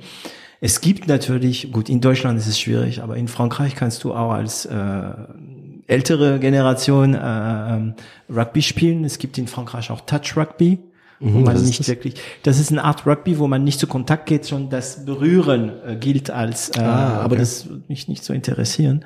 Aber als Unternehmer mit Angestellte ist mir Rugby da. Weißt du, du, du, du, du brichst dich vielleicht mal etwas. Das ist ja auch nicht schlimm. Ja, das passiert, aber wenn du nicht funktionieren kannst, ist es schwierig. Ähm, und das fehlt mir wirklich, wirklich. Und da bin ich, also ich, ich mag kein Fußball. Für, für mich, also ich bin der typische Rugby-Typ. Ja, ja, die les Footeux, sagt man in Frankreich, ja, die, die, die Fusser, ja. Les Footeux, ja, ach, das sind doch die, die sich immer fallen lassen. Ähm, oh Gott, ich mache mich jetzt Feinde. Aber ich beneide die, die Kicker, ähm, weil die auch dieses Teamgefühl haben, bla, bla, bla. Aber auch, ich meine, theoretisch kann ich noch mit 60 kicken gehen. Das Risiko einer Verletzung ist nicht so hoch. Ja, stimmt. Es gibt natürlich Leute, die sind sehr verletzungshaft, andere nicht. Aber Rugby-Team gibt's hier in Stuttgart, glaube ich. Ja, ja, ja, ja. Also ich verstehe nicht, dass diese Sportart nicht in, in Deutschland sehr großen Erfolg hat. Also in Frankreich, in England, in, in Australien, in äh, New Zealand, äh, mittlerweile in Italien. Äh, Argentinien äh, ist auch, glaube ich, ganz gut. Hm? Argentinien. Argentinien, ja, die kommen auch. Und Südafrika, also ja. das sind ganz große, ganz große Fußballer. Das sind volle Stadien. Ne? Und dieses Sportart, also ich habe ja meine meine kleine Vorurteile, äh, was die Deutsche angeht. Und diese Sportart würde so gut zu der deutschen Mentalität passen, weil es wirklich ähm, ein Teamspiel ist. Du kannst der beste Spiel eines Match sein und nie einmal, nicht einmal den Ball berührt haben. Ähm, ähm, ich kann mich vorstellen, dass es so Achtung Klischee, so Typen in Bayern, die, die wahnsinnig erste Linie wären. Also die Deutsche sind auch, also es, dieses Sportart passt zu den Deutschen. Du weißt ja, man sagt ähm, Fußball, ähm, das habe ich wahrscheinlich ja schon zigmal gesagt, aber dir habe ich noch nie gesagt. Ähm, Fußball ist ein Gentleman-Sport, das von Gauner gespielt wird. Rugby ist ein Gauner-Sport, das von Gentleman gespielt wird. das ist natürlich die Sicht eines Rugbyman. Ja. Ähm, aber ich verstehe nicht, dass es sich nicht ähm, und wenn ich ein, also wenn mein Kind Sport macht, dann dann also er muss Rugby probieren. Ein Kind muss ein Kind muss die Möglichkeit haben, sich zu entscheiden zwischen Fußball oder Rugby oder was anderes. Aber wenn er so ein Ballsporttyp, weil es gibt Kinder, die sind Rugby und du siehst in Frankreich kleine pummelige Jungs die aber die Stars sind. Weißt du? Und du hast die auf dem Rugby. Und du hast die zierliche Jungs, die auf dem Rugbyfeld auch Star sind, weil sie ja ihren Job haben. Bei Fußball. Ja, das ist richtig. Natürlich das Fußballmonopol, wenn man so will, hier in Deutschland ist natürlich ganz klar. Aber mhm. der einzige, die einzigen, die es runterreißen können, sind die Verbände. Die machen das ja mittlerweile. Mhm. Die bemühen sich ja, dass der Fußball ähm, ja, unbeliebter wird. äh, wenn man das Adresse, und vielleicht ein bisschen Geld hin. Aber ich sag mal, die UEFA und die FIFA wahrscheinlich, ähm, der Fußball ist so unfassbar beliebt. Es ja. gibt in jedem Dorf gibt es einen Fußballplatz, es gibt Vereine von oben nach unten, es gibt zwar zwei ist Mannschaften. Supersportart, muss man sagen. Also. Und Rugby habe ich als sehr taktisch strategisch empfunden, weil mhm. ich, äh, ich habe das einzige und letzte Spiel, das gesehen habe, war 2007, das Finale. Mhm. Ähm, ja, irgendwie wie ein, ich sag mal, wie ein US-Amerikaner ein Fußballspiel definieren würde. Ich habe mal eine Simpsons-Folge gesehen, da haben die, das war Portugal gegen Mexiko bei Simpsons, das, war, kann, yeah. das kriege ich nicht auf den Kopf. Und dann haben die da einfach nur so, so wie Simpsons halt ist, die haben dann so 30 Sekunden lang zwei Leute den Ball hin und her spielen. Einfach nichts getan. Alle stehen rum und der eine spielt dem anderen den Ball hin und her zu. Mhm. Und so ungefähr habe ich Rugby dann, weil War ich kenne mich nicht, ich kenne ich kenn mich nicht aus, mhm. ich verstehe das nicht und deswegen habe ich gesagt, okay, was machen die da? Mhm mach doch was, ist doch Rugby, komm, hau ihn um. Also für die, die hören, das Wichtigste bei Rugby, was man wissen muss, ist, wenn man den Ball mit den Händen wirft, darf man es nur nach hinten werfen. Das heißt, das ist eine Sportart, wo du, indem du immer nach hinten Pass machst, immer mehr Feld gewinnen musst. Mit Fuß kannst du nach vorne spielen, aber da verlierst du den Ball meistens und, und, und. Das heißt, du darfst nur nach hinten passen. Und das macht es. Das ist ein Spiel, wo man Meter für Meter für Meter, also, also bei American Football ist es, nee, im American Football dürfen nach vorne werfen. Ja, die dürfen auch, genau, ja. die schmeißen auch nach vorne und dann ja, rennt er, ja, das kenne ich noch von Forrest Gump. nur nach hinten passen und so weiter. Ja. Und, ähm, ja, und natürlich, es gibt bei Rugby sehr, sehr, sehr, sehr viele Regeln, aber die meisten Regeln sind dafür da, dass keiner verletzt wird. Das heißt, Rugby sieht von außen viel heftiger aus, als es tatsächlich ist, wenn du in Rugby spielst. Klar, das ist ein Kontaktsport. Ja, ist, aber ja, okay. Lassen wir Rugby, es geht heute um dich und Sense ähm, Okay, und also du hast vorhin gesagt, du, du liest nicht gern so Gründerbücher und so, aber wie entwickelst du dich weiter? Wie lernst du neue Sachen? Was ist dein Weg? YouTube Ich. Mhm. oder Also- Doing? Wir, mhm, gute Frage. Also ich glaube, dass man das Beste, was man eben lernen kann, ist, man muss es, man muss die, man muss drüber nachdenken, selber drüber nachdenken, weil wenn man etwas liest, bevor man selber nachgedacht hat, dann ist man ja irgendwie voreingenommen. Und man, und man probiert es vielleicht auch aus. So. Und man kann natürlich auch was falsch machen, aber ich glaube, man, es ist nichts, es gibt nichts Besseres, als selber einen Gedanken zu haben, genau das so umzusetzen, meinetwegen auch einen Fehler zu machen, das zu optimieren und anders zu machen. Ich lese ungern und ich lasse mich auch ungern von einem anderen erfolgreichen Gründer beeinflussen, weil jeder anders ist, jedes Geschäft ist anders. Ich kann niemandem erklären, wie seine Idee mit ihm als Gründer ja funktioniert. Deswegen ist das für mich schwierig zu sagen, ähm, ja, ich habe jetzt das Buch von XY gelesen und der macht's so, also mache ich's auch so und ich verstehe aber gar nicht, was er gemacht hat, aber ich muss jetzt irgendwie gucken, dass ich grob die Bullet Points seines Buchs nachahme. So, so werde ich nicht erfolgreich. Bootstrapper. Ja. Wirklich. Aber, aber, aber, aber es ist, ja, ich verstehe das, was du meinst. Es, es, das Ding ist, man muss mehr Bücher lesen, das nimmt viel Zeit. Es gibt eine Möglichkeit, aber die sehr gut ist, weil du sagtest auch verschiedene Geschäfte, aber sogar für gleiche Geschäfte werden unterschiedliche Menschen andere äh, unterschiedliche Lösungen finden, die alle funktionieren. Es gibt eine super Methode. Du machst einen Podcast, du gehst zu Unternehmer und befragst die, wie sie es gemacht haben. Ja, also gutes.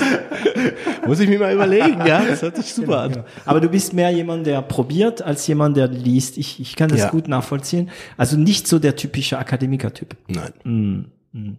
Ähm,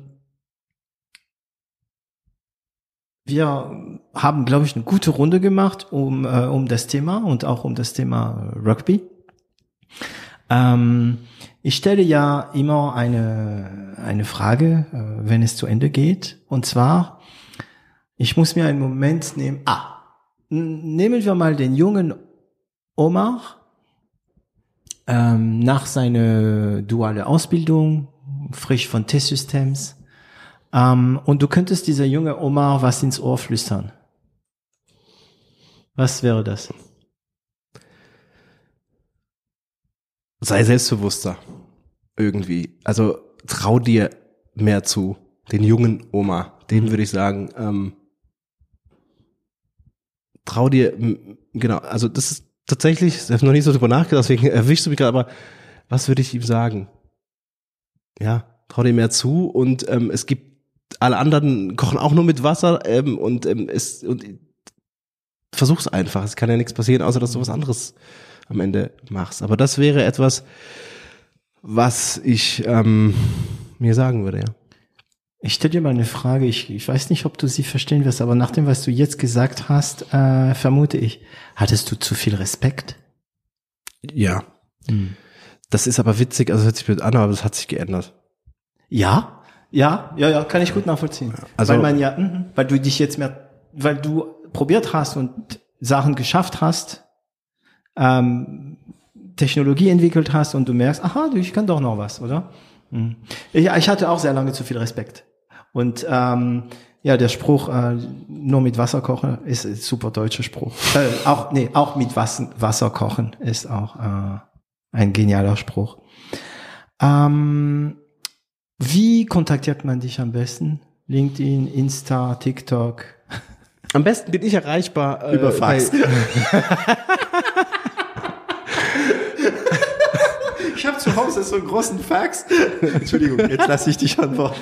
LinkedIn. LinkedIn, LinkedIn. Ähm, da äh, erreicht man mich eigentlich immer. Okay.